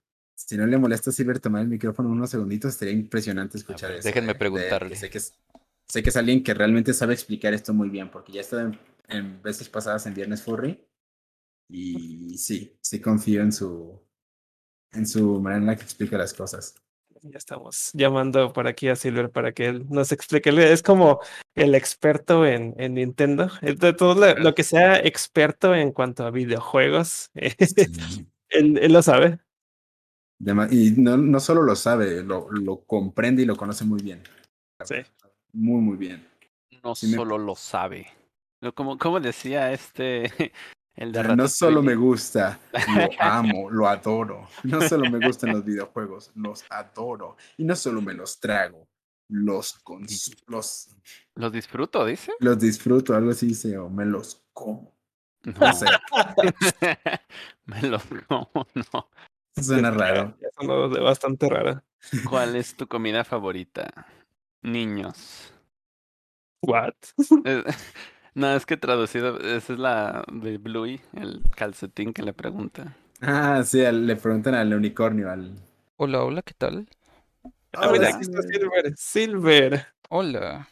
No sé si estabas escuchándonos. Eh, tristemente no, estaba trabajando en un dibujo ya que iba, ya la iba a terminar. Pero me hablaron, me dijeron que ocupaban algo. Sí. Ajá, todo. Ah, Resulta que bueno. no existe persona que nos podría explicar mucho mejor la situación de por qué Illumination va a trabajar en la película de Mario Bros. que tú, y lo sabes. Ah, caray, bueno, ahora sí, no sé si lo sepa todo, todo, pero tengo entendido el por qué más o menos.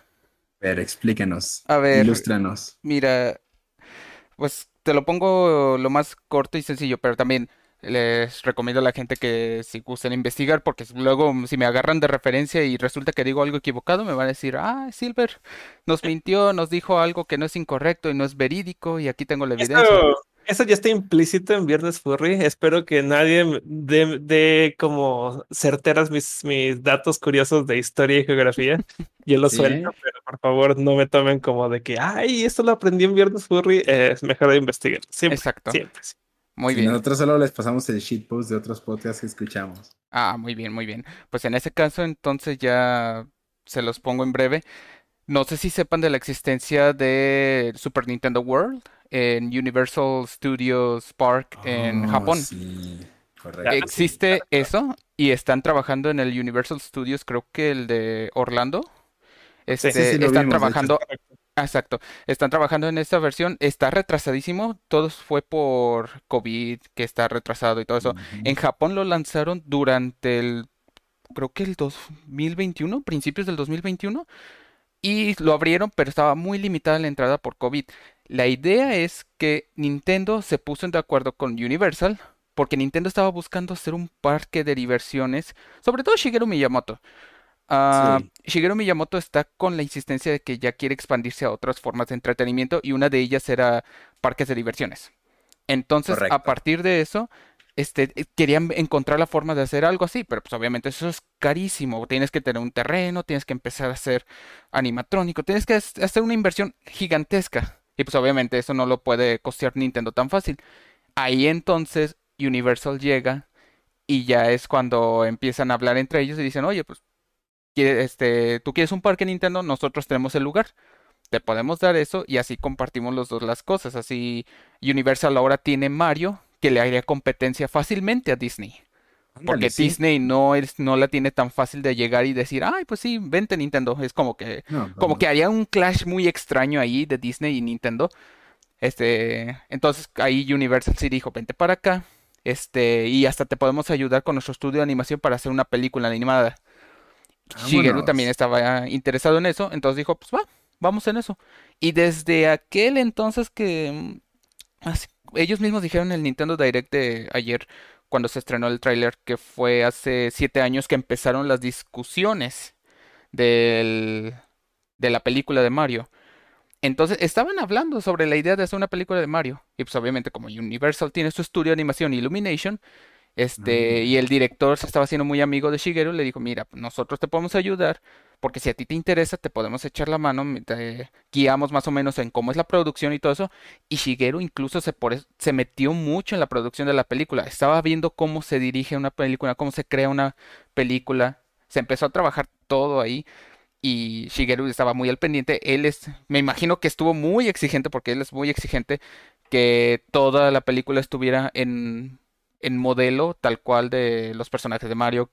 eh, porque todo el mundo tenía el temor que decían, ay, ¿qué tal si Illumination se mueve a, a modificar la película de Mario? Pues no, Shigeru estuvo tan pegado a la producción de la película que yo creo que les dio muy poco espacio para mover diseños o eso. Entonces, Por eso yo creo que ahorita los que vieron todas las películas, todo el mundo está muy feliz de que dicen, ah, mira, Bowser se ve bien, los Koopas se ven bien, Mario se ve extraño, pero es nada más porque pues, es un render estilo película.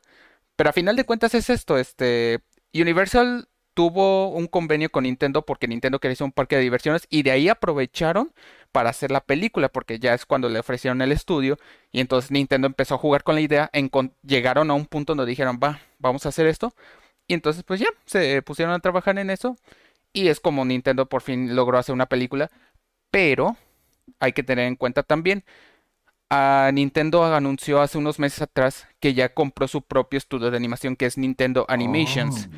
Entonces, a lo que se tiene que, la teoría más o menos es que Shigeru y Nintendo ya están completamente preparados de lo que aprendieron con Illumination, que esta va a ser posiblemente la única película que van a hacer con Universal, y de ahí se van a desprender para hacer sus propias animaciones. Y para que todo el proceso lo controlen ellos, sin que tengan aquí este de, de en medio el estudio y que el estudio le empiece a decir, ay, es que hay que hacer esto porque las películas pegan mejor así y todo eso.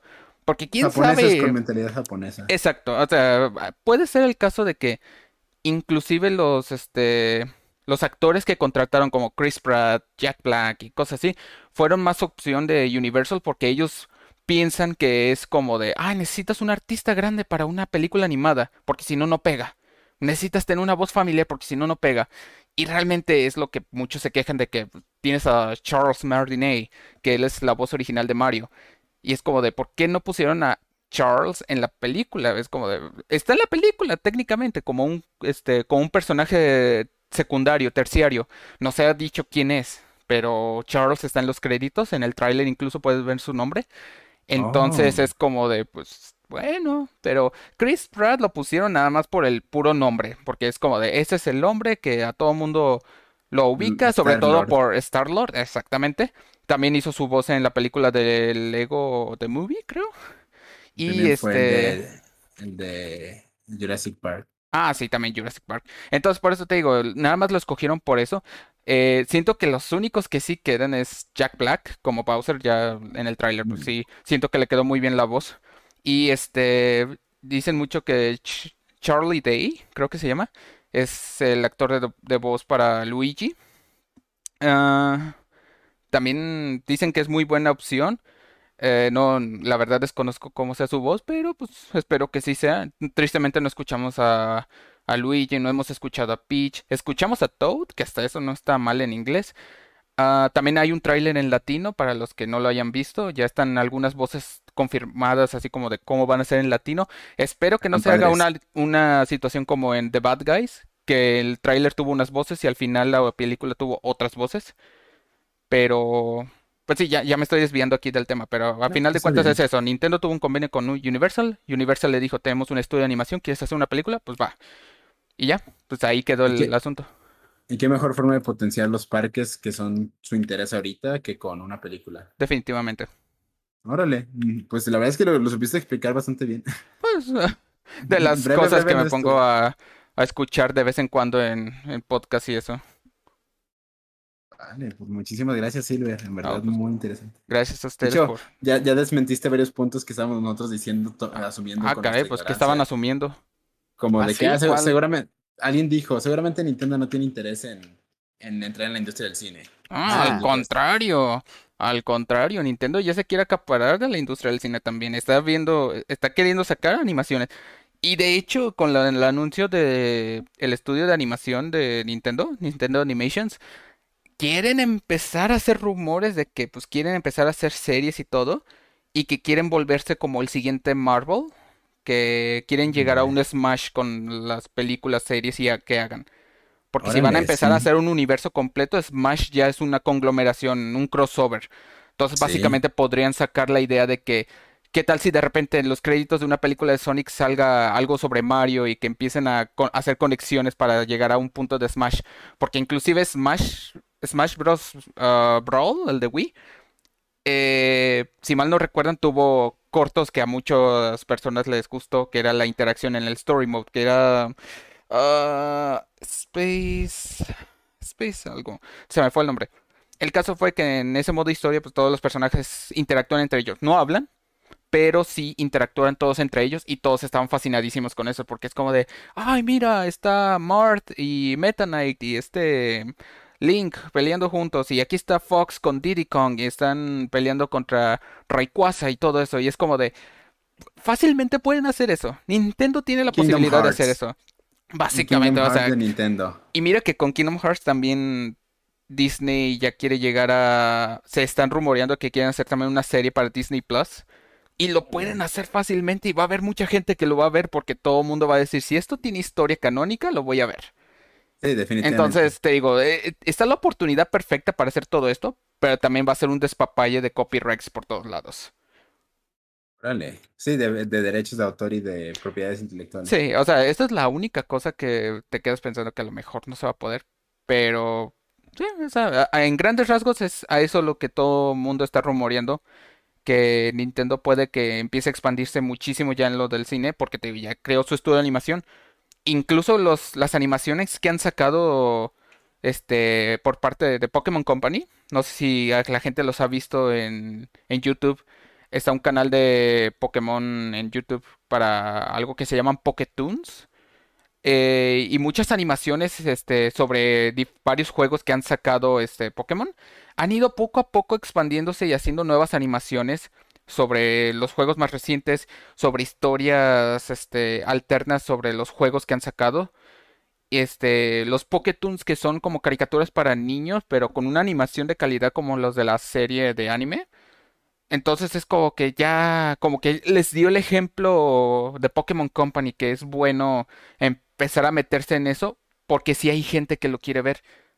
Y entonces, quién sabe, y esto ya es especulación mía, pero quién sabe, el plan de Nintendo es sacar su propia plataforma exclusiva para Switch, donde puedes ver sus Ah. propias animaciones. Sería como con la suscripción este online o, o Sí, Sí, exacto, o- porque mira, si te están cobrando el online, te pueden decir, mira, si eres de la suscripción premium, tienes acceso a nuestra aplicación para que puedas ver todos los, todas las animaciones y hasta antes de cierto tiempo. Ándale, sí tienes razón, suena O muy sea, eh, lógico. es que como que Nintendo está llegando a ese punto donde ya está emprendi- está intentando llegar a más a más medios que no son nada más videojuegos, porque si te quedas nada más en videojuegos vas a quedar estancado y ellos saben que tienen muchas IPs que la gente ya las reconoce muy fácilmente. Entonces pueden Los- expandirse fácilmente. Nintendo saben que, que tienen el, el ejército de simps más grandes del- de las franquicias de los videojuegos. Sí, es que son el Disney de videojuegos, la verdad. Sí. Son el Disney de los videojuegos. O incluso en cuestión de hardware y eso son el Apple de videojuegos porque sus productos Oye, son caros Con una papa y... corren. Exacto. ¿Qué ibas sí, a decir? Sus No, productos nada. son caros y no son tan buenos. Es tristemente, esa- ese es el caso. Tristemente Sí, sí, tiene razón Torgus, ese es el te iba a caso. vender, te iba a vender algo por ahí que te iba a entregar en dos semanas, en una semana, pero pero como que ya cambió de opinión. ¿No? Sí, no, pues ahí como que ya Pues se lo no. ibas a vender, dice que si se lo regalas, todavía ¿Sí? puede cambiar de opinión. Uy, ya, pues así quedamos Híjole, mejor. híjole, híjole, chavo. Sí. Nada, no te creas. La verdad es que todo lo que explicaste suena muy bien y, y sí, era lo que pensaba, pues que Nintendo quizá no puede competir con Disney Plus, HBO y ese tipo de series, pero sí pueden, sí tienen a los Sims dispuestos a pagar por su contenido. Pues sí, no, es que te digo, la tienen fácil, la verdad. Y la, la idea es que ellos se quieren, ellos siempre han sido de quererse acaparar de lo más que puedan en cuestión, monet- de cuestión de, monet- de monetización. Porque, por ejemplo, si te pones a ver atrás la historia de Nintendo, el hecho de que exista el PlayStation es gracias a que Nintendo se acobardó con el, con el, de- con el acuerdo que tuvo con Sony. Porque la idea era que el Super Nintendo iba a tener un adaptador para leer CDs, que era igual este como el Sega Genesis eh, que tiene el Sega CD. Y la idea es que iba a ser primero con Sony el adaptador. Pero Sí, sí, después de sí. que leyeron el contrato, se dieron cuenta que las regalías de los discos iban a ir a Sony. Y Nintendo nomás iba a ganar regalías por hacer el- por tener el hardware y distribuirlo y tener su software. O sea, ellos iban a ganar por software. Pero la cantidad de discos y las regalías por utilizar la tecnología de CDs iban a ir a Sony, que iban a ser, que iba a ser un buen de dinero. Entonces Nintendo dice, si esto fracasa, vamos a perder muchísimo dinero. Entonces ahí Nintendo se acobardó y fue luego con Philips, que entonces ahí para quedar con acuerdo con Philips, este, le dieron permiso para utilizar propiedades de Nintendo que son este, Mario y Zelda, que ahí salieron los juegos súper horribles de Zelda CDI, del Philips CDI, valga la redundancia, con las animaciones de los YouTube poops que ves ahí por todos lados. Y Sí. este Mar- Hotel Mario también ahí salió. Ah, pero este también ahí de que dejaron ver a mala Sony.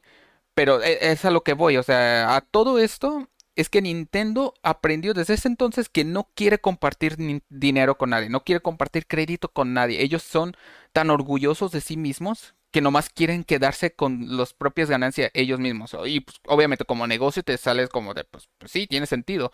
Tú quieres sacar lo más de, de dinero posible por tu cuenta, porque si no, pues si vas a estar re- repartiendo las ganancias con otras compañías, te vas a quedar sin tanto dinero. Y como en la Wii U, han que son el tipo de personas que si se van a hundir, se- es el capitán se hunde con su propio barco. Exacto. Por eso también, ahorita con Universal, yo creo que nada más fue de una sola vez. Eh, lo del parque de diversiones, yo creo que sí se lo van a dejar a Universal por ahorita, porque de plano, hasta que de plano empiecen a ganar un buen de dinero ellos, yo creo que va a llegar un momento en donde le va a decir Universal, ¿sabes, ¿sabes qué? Aquí mochamos, nos vemos cada, este, cada quien hace sus cosas. Pero ahí sí ya va a estar un poquito más difícil para Nintendo porque no va a encontrar tan buen lugar de parques de diversiones como los que ya tiene en Universal en Orlando y en Japón en Universal Studios Japan. O quizás esos parques sí les conviene tenerlos juntos, Sí. pero solo eso. Pero, solo ajá, pero ya en cuestión de animación y todo lo demás, Nintendo ya se va a ir con eso. Pero por eso e- es mejor, le convino aprovechar el convenio con Universal porque así ellos aprendieron y ya de ahí se van a poner ellos a su propia cuenta. Es el bug. Órale, pues qué chido. Me, me entusiasma a mí la película. Y Sí. yo, la verdad es que honestamente sí quiero poder ir a verla en inglés. Sí, esperemos que sí llegue en inglés aquí. Eh, va- al parecer va a estar en 3D, pero también es como de hace cuánto que no has visto una película 3D en estos días. Yo no puedo ver pelis en 3D. Ah, ¿no? No, mis ojos ya no detectan el 3D hasta que me opere. Pero bueno, eso es Oh, ya personal. Oh, vaya. Pues ahorita está la de Avatar, ¿no? La original de. Avatar de... Ah, la leyenda de Aang. No, no, la de Avatar de James Cameron. ¿Eh, ¿La están Eh, retransmitiendo ahorita?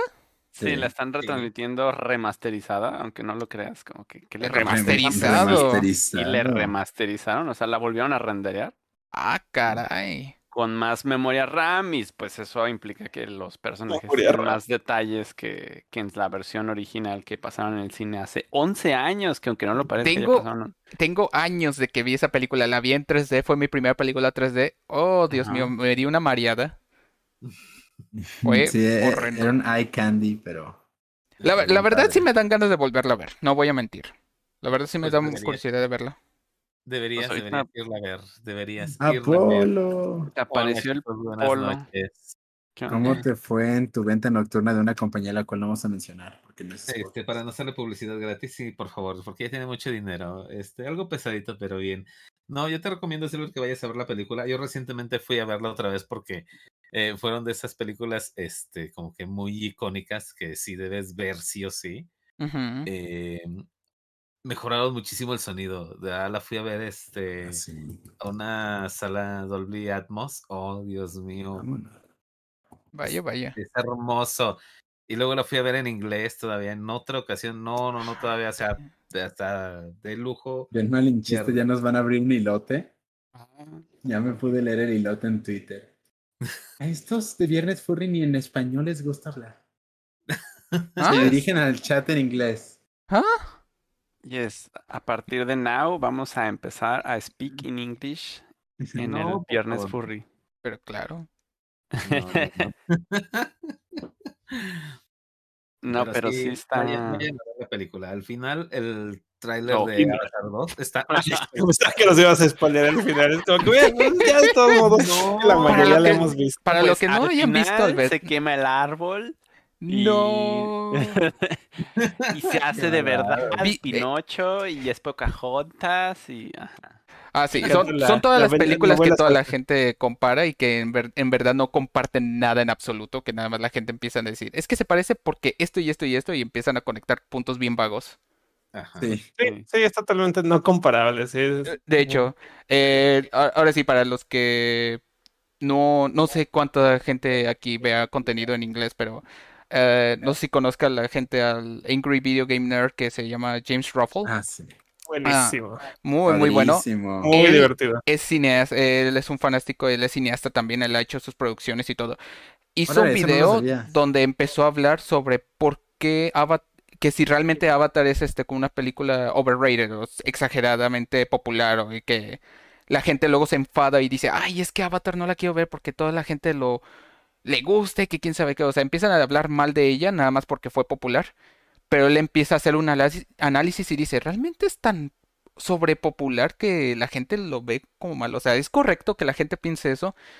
Y en su video básicamente te habla de que la gente empieza a hacer comparaciones con películas como Pocahontas, este, eh, otra película que era sobre el oeste, que era básicamente, básicamente la misma historia de, de lo que va a Avatar, de alguien que se integra a una tribu y todo eso, pero no, no son tal lobos. e- Ese, gracias, gracias, gracias. Am, a final de cuentas son como que algunas, algunos temas que sí abarca igual en Avatar, pero a final de cuentas no es exactamente la misma historia. Y es injusto estar marcando una película como algo que ya es,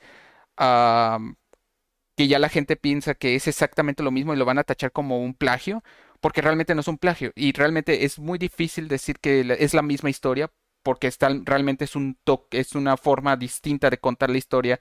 Dan Sí. pacings, da puntos que son tal vez comparables con otras películas, pero a final de cuentas es un storytelling diferente. Es una forma distinta de cómo cuentas la historia que tú quieres contar sobre alguien que entra a un mundo nuevo, a una tribu, conoce a la gente, se empieza a encariñar con esa cultura y ya la ve de otra forma y quiere quiere es- este no quiere aprovecharse de esa de la gente o de la cultura y todo eso de Guerra de este, osos. ajá. Entonces, este, me gustó mucho su video, su video donde estaba hablando todo eso, que decía, es que la gente hace las comparaciones erróneas porque realmente no es un plagio, nada más lo ven de esa forma porque sienten que son las mismas cosas, pero a final de cuentas no es exactamente lo mismo, nada más es otra forma de narrar la historia con otros elementos, porque son elementos son sci-fi, este, es una narrativa distinta, los personajes tal vez sí serán cerca, pero no son exactamente clones, ¿no? Este, sí me entiendes, ¿no? Que a final de cuentas. Sí. va a a una descripción completamente distinta sobre la película. Entonces, por eso también es como que, pues sí, me, por esa razón es como que no es justo para Avatar que le marquen como esa película que, ay, sí, es la de Avatar, que es Pocahontas y todo eso. O sea, ya a final de cuentas no lo es, nada más es por puro meme, estoy de acuerdo, es como que por chiste, pues sí, ay, Por vamos a ver. Pocahontas, ajá, va- vamos a ver Pocahontas azul, pero no, no es, no es básicamente eso y está, y está mal marcar las películas, este, sobre todo así como Avatar, como un clon de Pocahontas o de, este, la Casa de Lobos, ¿me habías dicho? ¿Era el título? Danza con lobos. Danza Ah, con Danza Lobos. con Lobos, gracias, Danza con Lobos. Es que creo que ese- ese- son como muy susceptibles ese tipo de películas que, que fueron un éxito masivo a ser criticadas, comparadas y como que les quieren eh, bajar ese estatus de, Mm. de películas épicas y creo que lo mismo le pasó a, a Titanic. La, la volví a ver hace muy poco y dije, no manches, que muy, es una película excelente. Como que sí está cursi la parte romántica de, o sea, la, la parte que es como, pues que nos habla de Jack y de Rose y cómo se enamoran y todo eso. Mm. Pero como que ya, ya fuera de, de esa historia romántica que pues sí tenían como que necesitar esa parte romántica para hacer el, el catch de los noventas. Eh, la verdad es que es una, una verdadera obra maestra y que además eh, sí, este James Cameron se clavó demasiado con todo lo que fue la historia de, del Titanic, del naufragio, de la, de la historia de los personajes que real, de los personajes reales que habitaron el Titanic. Y como que los logró condensar en, en esa, en esa obra. Y y como que sí fue una, un, un exceso de, de marketing lo que le hicieron, pues imagínate, era la película más costosa en, en, aquellos, en aquellos tiempos, pues tenían que recuperarla y pues le hicieron un marketing que hasta cansaba, que, que hasta nos metieron por todos lados la canción esta de Celine Dion Ujú. y que ya hasta se volvió como una burla, ¿no? De que, de, ajá, Titanic, ajá, este Celine Dion y todo eso. Sí. Tuvieron un contrato con Canal 5 de una distribución por 20 años de que cada 20 años. Navidad tenían que pasar la película. Nunca entendí por qué. ¿Qué tenía que ver Navidad con Titanic? Ni idea. ¿eh? Ojalá eh, Extraño, conociéramos a alguien que supiera de Televisa y que nos explicara por qué es una tradición eso. Sí, porque, porque es tradición igual que así de, comparan a mi pobre angelito con Titanic para ellos. Ay, sí, lo mismo. Entonces, siento que también es, llorar. Es más que nada que las películas de hoy en día están susceptibles al factor ninguno me embona y voy a criticar todo por sentirme... Eso, eso se cubre por cualquier cosa en el internet. El internet es un agujero donde la que gente grita sus frustraciones y ya. Es, muy Ah. cierto, es correcto. todo. No, es que me acordé de otra cosa, pero no tiene que ver con, o sea, tiene que ver con el agujero donde la gente grita. A ver. Eh, he estado viendo. No, es que esto probablemente corta el tema, pero Ah, no, sí, adelante. ya. la Dale, ya. segunda temporada de, de una serie que se llama Tuca y Bertie. Ah, me gusta esa serie. originalmente- Originalmente era de Netflix, está escrita por Bob Waxberg, creo que así se llama. Es el mismo escritor de, Bojack de Horseman. BoJack Horseman. Y está hecha pues por la misma ilustradora, ¿no? Que, que es este, que se llama Lisa Hanna o algo, no, no me acuerdo muy bien cómo se llama. Este, mm, pero esta está un poquito más basada en su universo ficticio, de cómo ve ella a los personajes, cómo conviven como estas criaturas antropomórficas en un universo. Entonces está un poquito más psicodélica en ese sentido. Pero no es tan deep en sentimientos como los que Sí es. tocaba Bojack, es un poco más... No, sí Bueno, sí es, es. Pero, no le diste la oportunidad porque si solo viste la primera temporada en, Sí, solo en la primera. Eh, ajá, lo que pasa es que empieza a llegar ahí, este, aborda Oh. más de, de lleno como temas de feminismo y otras cosas porque los personajes son, son mujeres y tienen esos problemas que viven las mujeres. Y los aborda muy de lleno y se me hace muy padre como los, como los narra. Pero sí tiene, sí tiene de- cosas densas, emocionales, y parece que va para, va para allá, que vuela, como el tema de, de Boyac. Órale. sí Obviamente no se trata de alguien que se deprime, así como, como en su caso, pero sí hay cosas como muy fuertes. ¿no? Crítica mí- social. Ajá.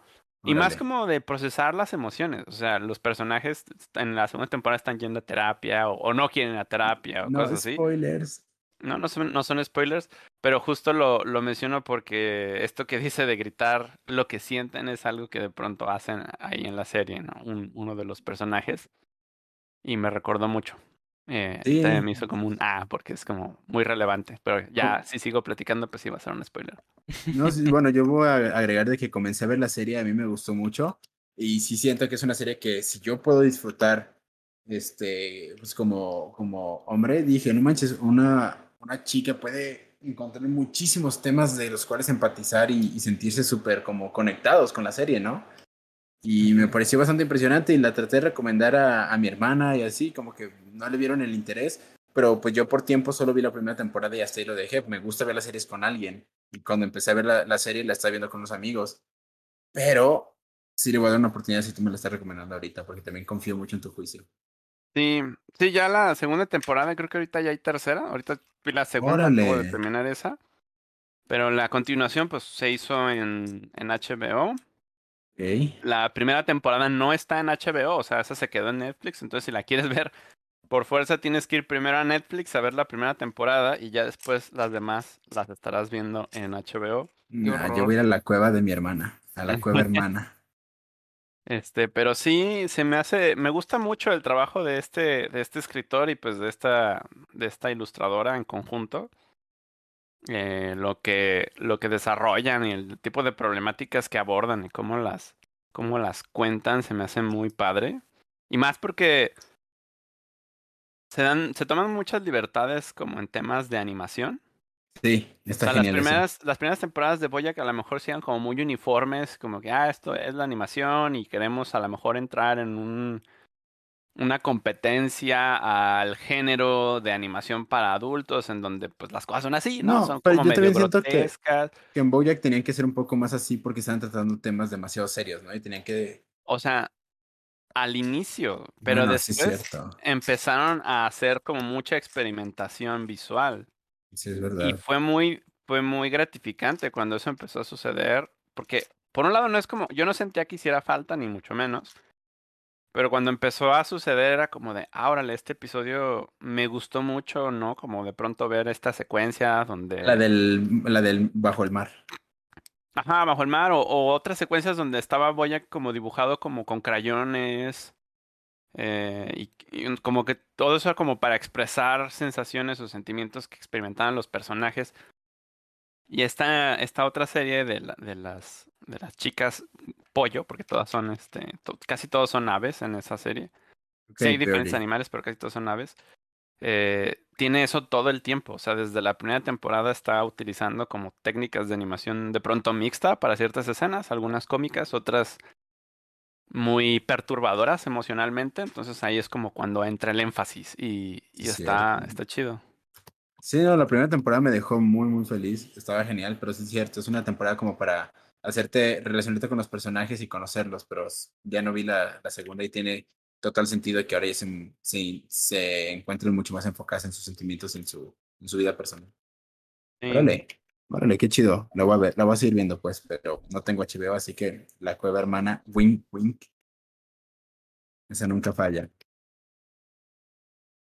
Sí, es que ya hoy en día ya está bien pasado a tener como todos los servicios. Sí, no, antes te prometo, te prometo, yo defendía eso y decía, pues ya, ¿no? Pero no, ya, ya, ya no. así Son ya, ya. demasiados. Son demasiados Ya- los que quiere, quisieran las industrias que tuviéramos. Es como, no, no se puede.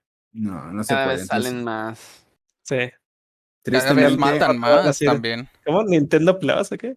Nintendo Ah. Plus, sí. Nintendo en Animations ahorita. que puedo llegar a estar de eso, sí, ahorita sí. Tristemente no me da, no me da pena confesarlo en público, sí, voy a, voy a acudir a... Sí quiero ver esa serie, continuar viendo esa serie. Yo creo que es muy, muy poca gente la que realmente sí tiene todas las, Las gemas del infinito. las gemas del infinito. Sí. De hecho, ahorita lo triste es que muchas animaciones ya están siendo aniquiladas por los estudios. No sé si están muy enterados de eso, de que ahorita...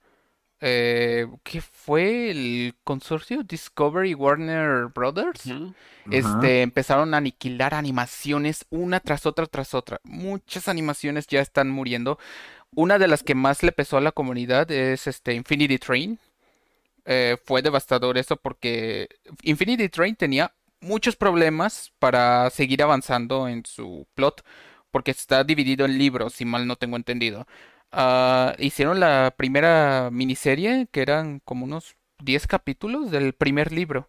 Y ese lo alcancé a ver, este, se me hizo bueno. El segundo libro lo hicieron nada más como unos cuantos episodios, como cinco o seis, y está así como que demasiado resumido porque no les querían dar mucho presupuesto, pero fue como que, bueno, pues hazlo para streaming. Y estaba, según yo, en HBO. Ah, luego hicieron una película del tercer libro y hasta ahí quedó. O, ah, o si mal no tengo entendido. Este, el caso es que mocharon ya la producción. Y a partir de ahí empezaron a mochar otras producciones, las empezaron a, a matar por completo. Y lo triste es que al parecer ninguno de los productores, ninguna de las personas, este, de los directores y creadores, sabían de eso y se enteraron apenas en Twitter con las noticias que decían, acaban de cancelar esta serie y que ya no van a producir más. Y ellos empiezan a tuitear y dicen, pues eh, apenas nos enteramos aquí en Twitter, no teníamos ni idea de que estaban haciendo eso. De que nuestro contrato casi que se decía, vas para afuera en el momento en el que digamos. Exacto, fuera". es que ellos se quedaron pasmados porque es como de, ¿cómo me, cómo voy a creer que hasta me lo, me lo tengo que enterar en redes sociales antes de que me lo digan en persona? Y que todos los del equipo de animación también no sabían nada. Nada más fue por el momento que se hizo la unión con Warner Brothers Discovery, que ya se hizo un montón de cortes.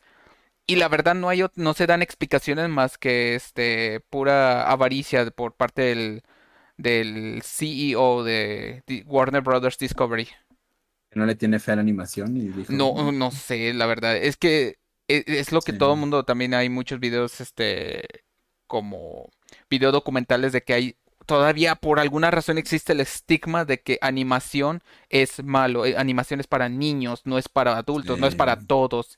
Y que si haces una animación no va a ser remunerable, tienes que ser live action porque si no, no vas a llegar a todo el público. No Y Pero, o sea, pero justo no nomás le afectó a películas de animación, o sea, o, o series de animación.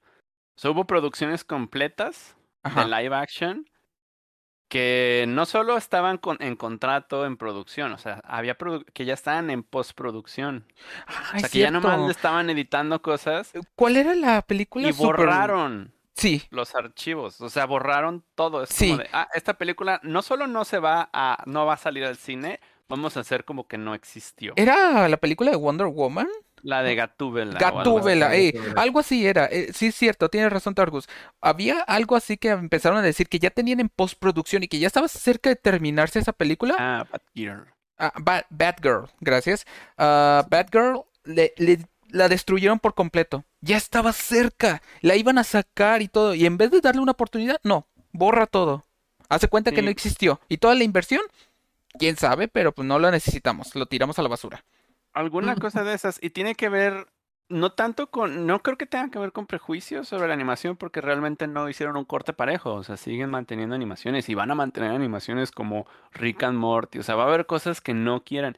Lo que están borrando son especulación y cuestiones como de inversión de riesgo, ahorrándose pago de impuestos, o sea, muchas cosas Sí. así de, de políticas, porque finalmente pues es un recorte. O sea, es- compramos este producto, pero el producto No tiene un, un coste de mantenimiento muy grande y obviamente no es una deuda que queremos adquirir, solamente queremos adquirir las ganancias y las ganancias están en estos proyectos de acá. Y estos proyectos de acá tienen futuro y estos proyectos de acá no sabemos. Entonces todos los que no sabemos es pues darles baje, Sí. porque tenemos esa facultad, porque seguramente ya está escrito en el contrato que podemos hacerlo, porque si no lo estuviera no estaría sucediendo, ¿no? O Cierto, cierto. Sí, Cualquier cierto. problema se lo van a tratar de ahorrar, pero si no tienen problema en hacerlo, pues ahí se acabó la buena fe. O sea, ya no es, ah, sí, nos interesa mucho tu trabajo, que le hiciste el pitch a la persona que hace cinco ventas atrás era dueña de esta empresa, pero ahora como ya pasó de mano en mano, a nosotros ni te conocemos ni nos interesas. Entonces, Ni te topamos. ajá, Sí. entonces sí, así es la industria, así funciona. Qué triste. Pero, pero sí es justo por eso el arte no está ahí. El arte está en otro lado. Eh, ahí más o menos hay algo así parecido a las artesanías y, y a la experiencia de poder ver cosas y decir, ah, mira qué asombrosa está esta producción. Eh, pero sí. Ouch. Eso sí, no me, no me lo sabía. Bueno, sí sabía, sí había escuchado al respecto, pero no sabía los motivos. Pero sí. Pues sí, tristemente es así como van todos los negocios. No, no puedes hacer más y es cierto, los negocios son así. Pero también creo que le termina doliendo a mucho la comunidad y todo eso que son series que obviamente les tienes mucho aprecio, le tienes mucho cariño porque luego tienes estos elementos, tienes este mundo, tienes estas historias que realmente a uno le encantan y quieren irlos a ver progresar más, pero pues tristemente no pueden avanzar más porque pues, no tienen forma de seguirlas continuando. La primera vez que me pasó eso fue con Shirokuma Café. Ah, De dar- darte, darte cuenta que ya no iba a haber más serie, que ya era hasta ahí donde llegaba. Que no, porque quiero seguir viendo esto? Ya no existe. O sea, bueno, sí existe el Sí manga. pues, existe, pero ya no hay más. pero pues, contenido como- nuevo. Como, como para ponerme a leer manga, ¿qué me crees? ¿Que soy un huevo? ¿Qué onda? ¿Qué onda contigo? Pues sí. Y justo si te fijas, los que se vieron afectados son este tipo de proyectos y que se han visto afectados no nomás dentro de este de esta situación en particular, a lo mejor también como con Disney, eh, con las series este, populares que de pronto era como de, ah, vas muy bien, ahí te va un recorte presupuestal y acaba tu serie y ya, ¿no? Y, ah, ok, bueno. Ajá. O no, no le puedes meter eso porque a la compañía no le conviene, o no es el momento, o lo que sea. Y entonces ahí van los productores a quejarse en público de, ay, la industria nos trata mal. Pues sí, pues es que la industria tiene otros intereses que no son los tuyos. Y es la que está poniendo el dinero y finalmente tú estás vendiendo no solo tu trabajo, estás vendiendo tus, pues, tus personajes y tu todo. Sí. Y, y este es el tipo de producciones que tienen en común entre ellas, que son como las producciones que se habrían visto muy bien o, o incluso nacieron o están medio referenciadas por parte de personas que consumían contenido propio, digamos, eh, en Internet. O sea, como de que, ah, mira, esto parece un cómic, un webcómic, ¿no? O sea, lo empezaron a hacer serie. Ah, Infinity Train o alguna de estas otras series como The Owl House. o tienen todas las características de las producciones personales, como los webcomics, de que de pronto son eh, pues hablan mucho como de temas de personalidad, de, de autodescubrimiento, de cuestiones como pues bastante progresistas. Y todo eso parece como que, ay, eso no es compatible con, con la industria común o a lo mejor con lo socialmente aceptable. Y después lo socialmente aceptable llega y dice, no, efectivamente no soy compatible con eso y lo vas a tener que modificar para poder sacarlo en la tele. Ah, ok, bueno, está bien, nomás lo vamos a modificar poquito. Y poco a poco empieza a aparecer una batalla que está ganando, ¿no? La, la justicia. Y, y ves series que de pronto ya tienen personajes LGBT o cosas, pero todo es como muy cherry picket. Sí, demasiado. Y, y, pues creemos que es una batalla ganada, pero finalmente pues es, es un, es un intercambio y ese intercambio va a durar hasta que hasta Décadas. dueños del capital quieran. Entonces, eh, creo realmente que si alguien tiene fe en, en los proyectos de ese tipo, lo que tiene que buscar es apoyar a los creadores en sus medios independientes en medida de lo posible. Obviamente si tiene una producción que en ese momento está funcionando y está bien chida y todo, pues qué padre, todos a disfrutar. Pero eventualmente si esto pasa, pues la gente sigue ahí. O sea, los que están haciendo Infinity Train, pues yo no sé si su plan es este sentarse a esperar a ver qué pasa o si ya están haciendo algo y si pudieran ellos eh, querer sacar algo independiente, pues yo creo que tienen una base de fans que lo sigue a ellos, que no lo sigue, no sigue a Cartoon Network o no sigue a otros, o sea, sigue Sí, a no, los sigue, es, siguen a los productores, los creadores de la serie, no, no las televisoras ni las compañías.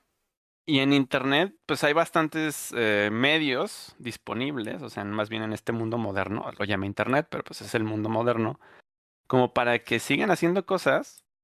Y yo creo que sí es rentable, o sea, yo no sé qué, claro que va a requerir su esfuerzo, pero definitivamente es rentable y definitivamente tienen ya una base de fans y haciendo sus propios proyectos por su cuenta, nadie les va a decir qué hacer y qué no. Su Patreon y sus mecenas. Sí les conviene, claro, este, conjuntarse, ¿no? Y tener como varias opiniones en conjunto para que justo Sí. no sea como la... Aquí es otra... Bueno, no, no lo puedo decir porque sí está medio grosero, pero para que no sea justo como la alucinación de una sola persona que puede llegar a... puede llegar a perder un pa- parte de la esencia porque finalmente queremos o no aceptarlo, el hecho de que existan filtros y el hecho de que exista la opinión de múltiples personas en un proyecto sí abona a que pueda ser mejor recibido. O sea, y no, no quita que alguien haciendo algo solo pueda ser maravilloso. Pero finalmente, eh, si lo está haciendo con la conciencia de, ah, esto va dirigido a un público, entonces a este público le estoy tratando de decir esto y esta es la mejor manera de hacerlo, está chido. Pero si lo está haciendo solo para sí mismo, sí puede llegar a, a, a volverse extraño, ¿no? Para otros. Y puede ser admirado, ¿no? Ahí ya se transforma como en un, un juego un poquito de azar. De a ver si pega o si no pega. Pues, el moraleja, no nos desanimemos por las grandes industrias porque existe ya un mundo maravilloso y bonito, que a veces es horrible, pero eh, bonito, llamado Internet, donde los creadores independientes tenemos una voz y un voto y una comunidad. ¿Y una comida? Una comida. Comunidad. Ah, Yo también entendí una sí, no. comida y dije, pues, Bueno, sí, yo creo que- Todos me- tenemos derecho a una comida gratis de internet. Creo, creo que me, me silenció Discord, como que por alguna razón silenció la comunidad. Yo sé, le sonó como comida. Sí, No sé. sí. Este, pues sí, seguramente a ninguna industria le latería tanto. No, de, defini- estoy consciente que no es rentable para una industria mi historia de arte y vida. Pero mira, ahí lo, lo pude hacer. Eso sí. Ándale, eso es también muy buen, muy buen como para motivar a los chicos. Ahí está, Buen Artiviro ejemplo. tuvo un apoyo, una comunidad. Ah, y pero dale posible. unos, ¿qué serán? 10 años y vas a ver en Netflix Artiviro. Dudo mucho. No, no creo que sea como una historia tan rentable para, para la industria en general. Además, No, no tienes tu interés en, en pichar. Ajá, es que ahí depende de qué es lo que quisieras tú. Y si realmente quisieras Netflix Art Video o que tú fueras quien produjera algo. Ahí que para que, para que fuera digno de industria arte y viro tendría que cambiar demasiadas cosas en la historia. Sí. Tendría que añadir muchas cosas, como que siento que es una historia tan simple que no, no, a- no atraería más que así, a como que una pequeña parte, un pequeño público Sí. en internet. Ahí te va un como... dato Te, te- te obligarían a canónico. meter un sidekick gracioso. Ándale. A Ahí ver, te qué va un- dato un, curioso. un dato curioso y canónico que sé que, que es que te ha permitido decir. Hubo un tiempo en el que se acercó Anime Studios a querer comprar el proyecto de Y Ujú. Kazu realmente dijo, no manches, si yo estoy ya más muerto que nada, ¿qué te voy a, dar- qué te voy a dejar que termines de matar algo que yo mismo ya maté? Y ya, lo rechazó. ¿Así les dijo? Así me lo dijo a mí, así me lo platicó a mí. Estoy más muerto que nada, que ¿Qué? te voy a andar dejando que mates tú algo que ya maté. Qué, qué extraño escuchar que Anima Studio les se acercó para hacer una serie sobre sus personajes. Hablar, hablar sobre negociar lo de la propiedad intelectual. Hasta ahí. Ay, eh, a- hasta yo siento que estaría un poquito extraño, pero pues quién sabe a qué hubieran llegado. Por eso es que él mismo dijo, si lo mato, lo mato yo. Así Sí. como, como no, diciendo, si yo me hundo con mi propio barco. Eh, Es, que- Imagínate sí. un crossover de, del Chavo del Mm. 8 No, con- basta, iba a comentar algo así. Y entonces Kiko se volvió furro también. Ay, Sí, no cuando me basta. platicó eso me pareció bastante interesante y me gustó mucho la perspectiva que le dio. Como de, pues sí, ¿tú crees que, No, es te, voy a, que- te voy a dejar a ti darle en, tu, en su madre el pollo, propio proyecto? No, y, e imagínate, sobre todo, eh, Anima. como que, eh, exacto, es Anime Studio. tú, ¿a qué, a qué hubiera llegado eso? Sí, exacto. No, ¿a qué hubiera llegado eso? Qué horror, nomás sería ver cómo, es como si sacaran el cadáver de tu mascota favorita y de repente lo empezaran con, a, pon- a mover con hilos de títere y dijeran, mira, aquí está vivo y hace cosas que nunca hizo y te quedas llorando. Sí, Bueno, hay Sí, gente que ha hecho eso. hay, hay gente que ha hecho eso, tienes razón. He visto no. a un fulano, no me acuerdo si en el centro de aquí de Guadalajara, que tiene como unas marionetas hechas Ah, aparentemente de ex animales. ¿Es en serio? No he visto eso. Sí, es muy tétrico. Santo Pero a mí, bueno, es un, es un dato canónico que les puedo compartir y que me pareció muy chistoso. No es un dato nicónico. Es un dato nicónico, pentaxónico, que a mí me pareció muy chistoso. Y pues bueno, otro dato canónico es que le está yendo bien y pues ya como ya saben, pues está disfrutando en lo que está trabajando y el que sí está trabajando ahorita en la industria es feliz. Así que no bueno. pidan, no pidan más. Qué bueno, qué bueno. Pues mira, si quieren este comprar mi libro Luna de Plutón. Una de Art- Mi libro, Artiviro. Artiviro, Ya está disponible si no quieren, porque está disponible, claro que sí, en internet, lo pueden comprar en mi página de Ko-Fi. Bueno, ya, ya me corrigieron, es Kofi. Sí. Coffee. Si, lo- si lo intento decir en inglés y no es cierto, hasta en inglés. Hasta en inglés eh, le dicen coffee, según, si mal En no tengo inglés, sí, eh, correctamente es Kofi. Es K-O-E-F-I. Este, si la quieren comprar en mi página de Kofi, ahí está disponible. Pero también si van a ir a Confuror, ahí voy a estar eh, vendiendo libros, o más bien Ronnie me va a estar ayudando a vender libros. yo no voy a estar inmediata. así casi en, en mi, en mi mesa y así se ahorran el envío y todo. Y si compran 30 libros y los empiezan a vender a 5 de sus amigos, ya, es una- a ver, a ver, estoy interesado. ¿Qué, qué saco A de eso? pueden comprar un libro mensualmente y vendérselo a una persona.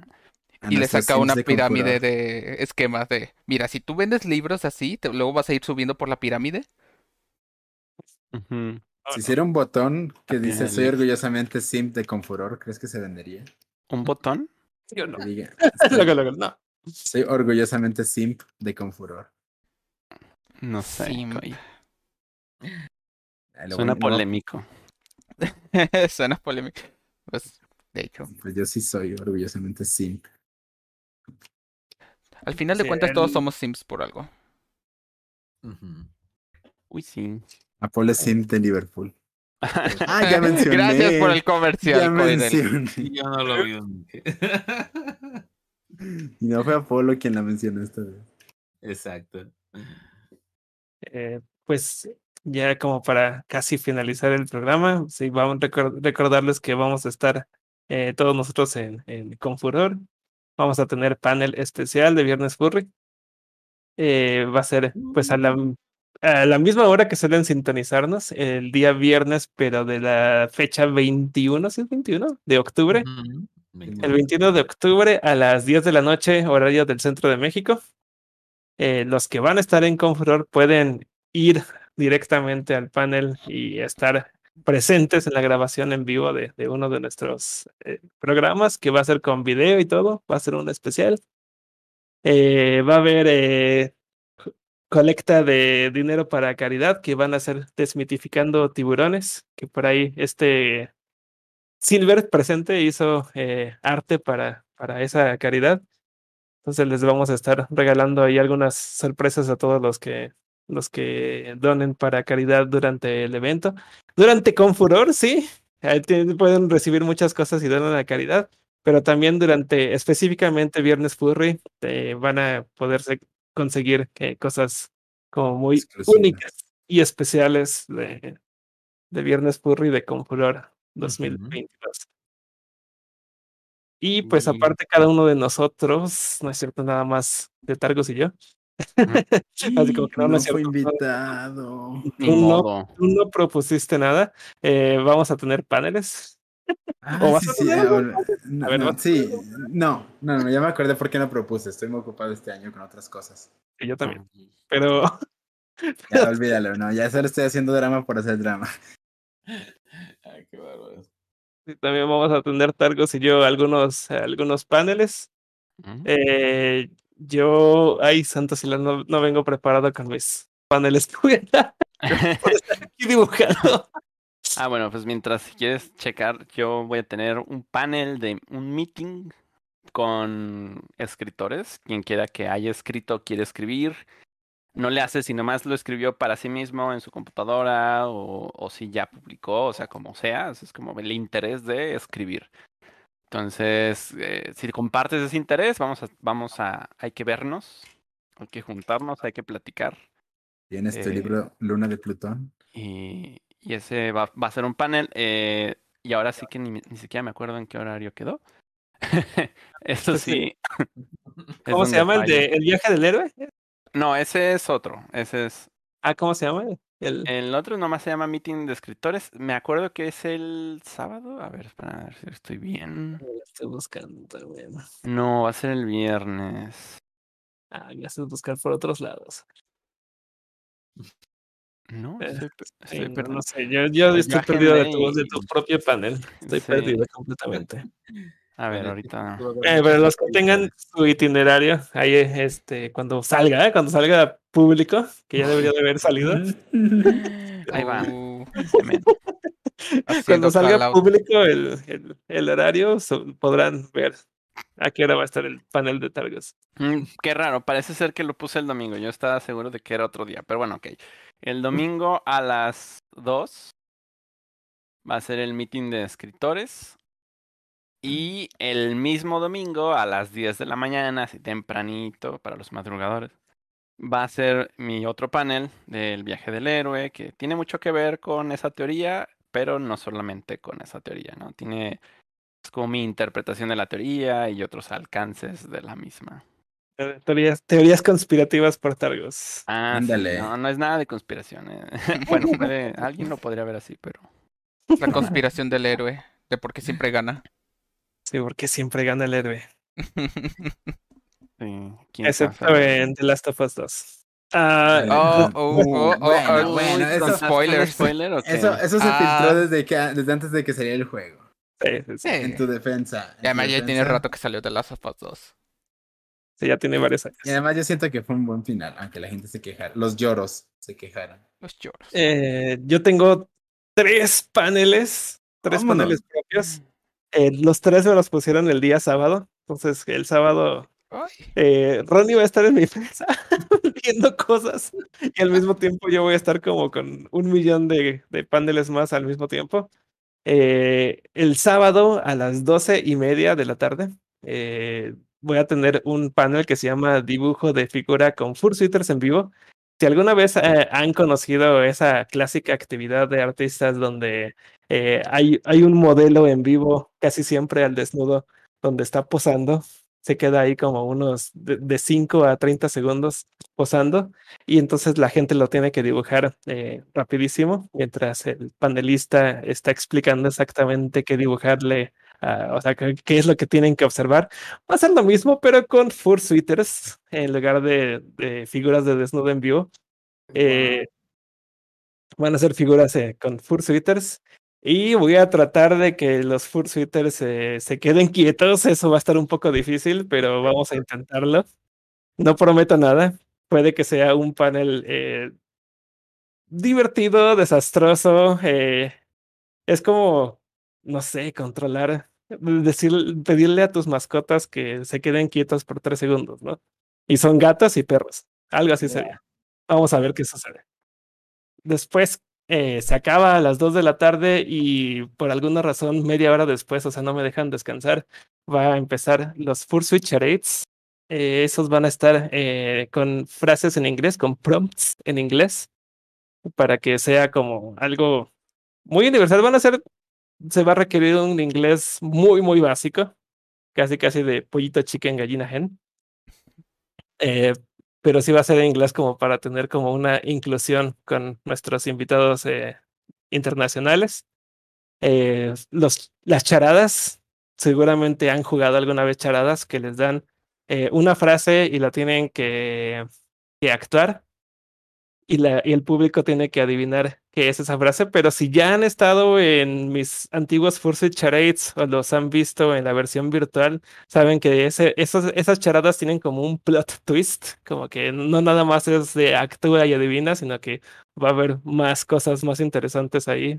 Se, se vuelve como una dinámica muy divertida, muy de, de risa, muy nada seria. Eh, si ustedes tienen Fursuit y quieren participar, eh, pueden, pueden llegar y, y, e inscribirse media hora antes de que empiece el panel. O este, pueden ir simplemente y, y, interactuar como el público, porque va a ser un juego donde absolutamente todos, todos son involucrados, tanto el público como la audiencia, como, como los Fursuiters que están en el escenario. Es un win-win. Es un win-win. Y por último, los este, garabatos en Fursuit para la caridad. Vamos a tener 12 artistas. Esta vez van a ser 12 artistas. Wow. Los 12 van a estar en Fursuit, eh, con todo y patas y con todo y todo.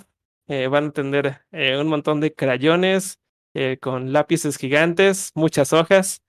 Y la gente va a poder ir y co conseguir dibujos completamente gratis, pero como alentando a que eh, donen a la caridad antes de, recibir un, dibujo, puede ser cualquier cantidad, eh, cual, cualquier cantidad es eh, apreciada. Y también pues se van a llevar un, uno, además de que se van a llevar un dibujo original del artista, pero con el reto de que ellos van a estar dentro de un Forces, van a estar como dentro de un personaje. También se van a poder llevar ustedes eh, el dibujo y, y, algún sticker y cos cositas así que, que vamos a estar dando durante, durante el panel. Esos son mis tres, mis tres paneles. Ese, ese de Carabatos para calidad es también el día de sábado a las 7 de la tarde. Entonces ya cuando cerró, si ustedes están en el Dealers de Novartis Sally, ese día ya cerró. Eh, entonces eh, todos, todos ahí están invitados para, para recibir dibujos gratuitos y demás sorpresas. Ya, esos son, van a ser mis paneles, ahí los veo, espero que vayan a estar muy divertidos. Estoy muy entusiasmado por Confuror. He estado trabajando a 10.000 por hora. Hoy, hoy ya me estaba pesando un poco, como que me empezaba a sentir demasiado cansado y creo que es por todo, todo el esfuerzo que se ha hecho por esta, para sacar adelante. Perfectamente. Sí. Han consumido mis noches en estar sacando adelante trabajo y de la nada es como 5 de la mañana, 6 de la mañana, ¿qué le pasó a mi noche? Y no se acaba el trabajo.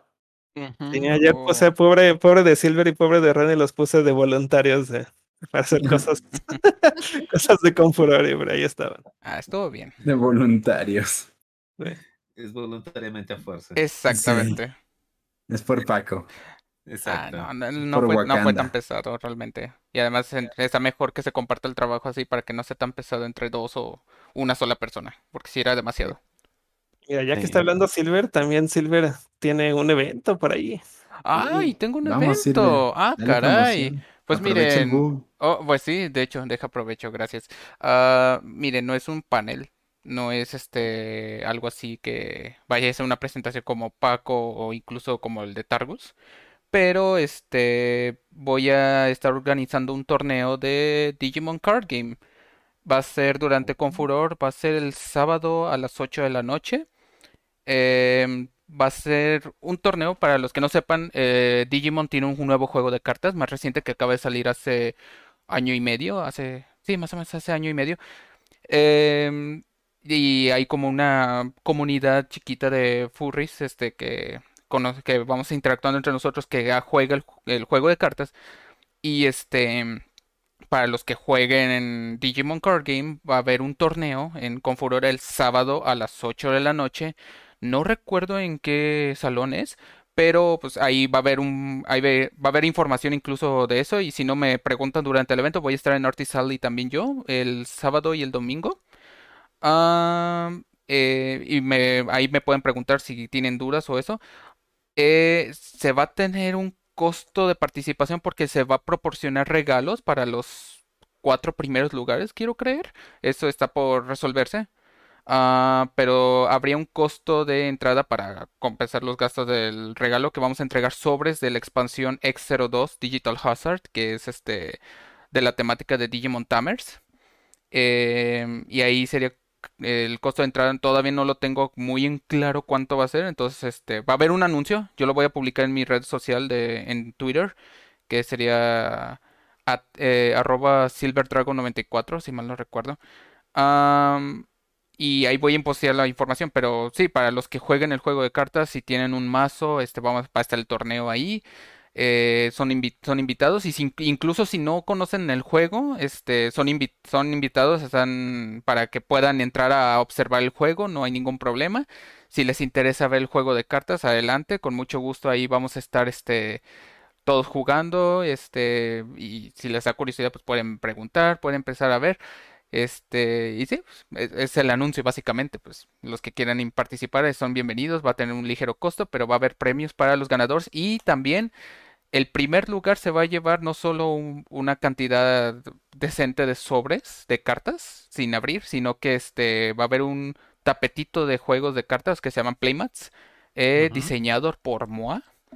Entonces Ah. ahí va a haber un diseño especial por el torneo para el primer lugar. Está bien bonito, ya lo vi. Ah, Sí, Paco ya lo vio. Aquí, aquí lo tenemos Oh, guardado, yo pero quiero pues verlo. Este, entonces va- no solo van a ser los sobres, van a ser un tapetito para el primer lugar. Eh, primero, segundo, tercer y cuarto lugar se van a llevar premios por sobres. Eh, primer lugar, si mal no tengo entendido, son 10 sobres. Ah, segundo lugar, 8 sobres. Tercer lugar, 4 sobres. Y cuarto lugar, 3 sobres. No me tomen mucho la palabra ahí, puede cambiar, pero a eso va más o menos. Wow. Y ahora sí, si no juegan y están, les gusta Digimon y quieren estar como interesados en Sí. el juego, pues vayan y sean espectadores. este, Exactamente, es- ustedes pueden entrar ahí, no hay problema, si nomás quieren es- así observar, no hay problema, pueden entrar, nomás si- sin alborotar a la gente, sin distraerlos, porque pues, se supone que es un torneo, este, pero sí pueden observar y cualquier cosa, pues yo voy a estar ahí de juez para estar observando cosas y si tienen algunas dudas, pues ya les puedo platicar, aclarar cosas, etcétera, etcétera. Y va a estar divertido, esperemos que sí se se- sea interesante para los que no sepan sobre el juego, que lo vayan aprendiendo y si les encanta Digimon tanto como a mí y como a muchos otros que están en el grupito que empezaron a organizar el torneo y van a participar incluso, este, pues va a estar chido eso, la verdad. Qué padre. Va- se ve que esta edición de Confuror va a estar con todo. Con Sí. todo. Bueno, chiquillos, ahora sí ya son las 12, 12 de la noche. Es hora de despedirnos. Y pues, muchas gracias por habernos escuchado. Lo siento por llegar un poquito tarde, pero si no, uno no trabaja, uno no puede vivir. Entonces, nos veremos ni nos escucharemos hasta el siguiente programa. No, sí pueden, ¿eh? Solo que los mantenga el gobierno y así. Ay, sí, pero eso no se puede. Entonces, nos vemos. Cuídense mucho. Cuídense. Adiós. Nos vemos buenas en. Confuror. Bye. Nos vemos. Bye. Buenas noches.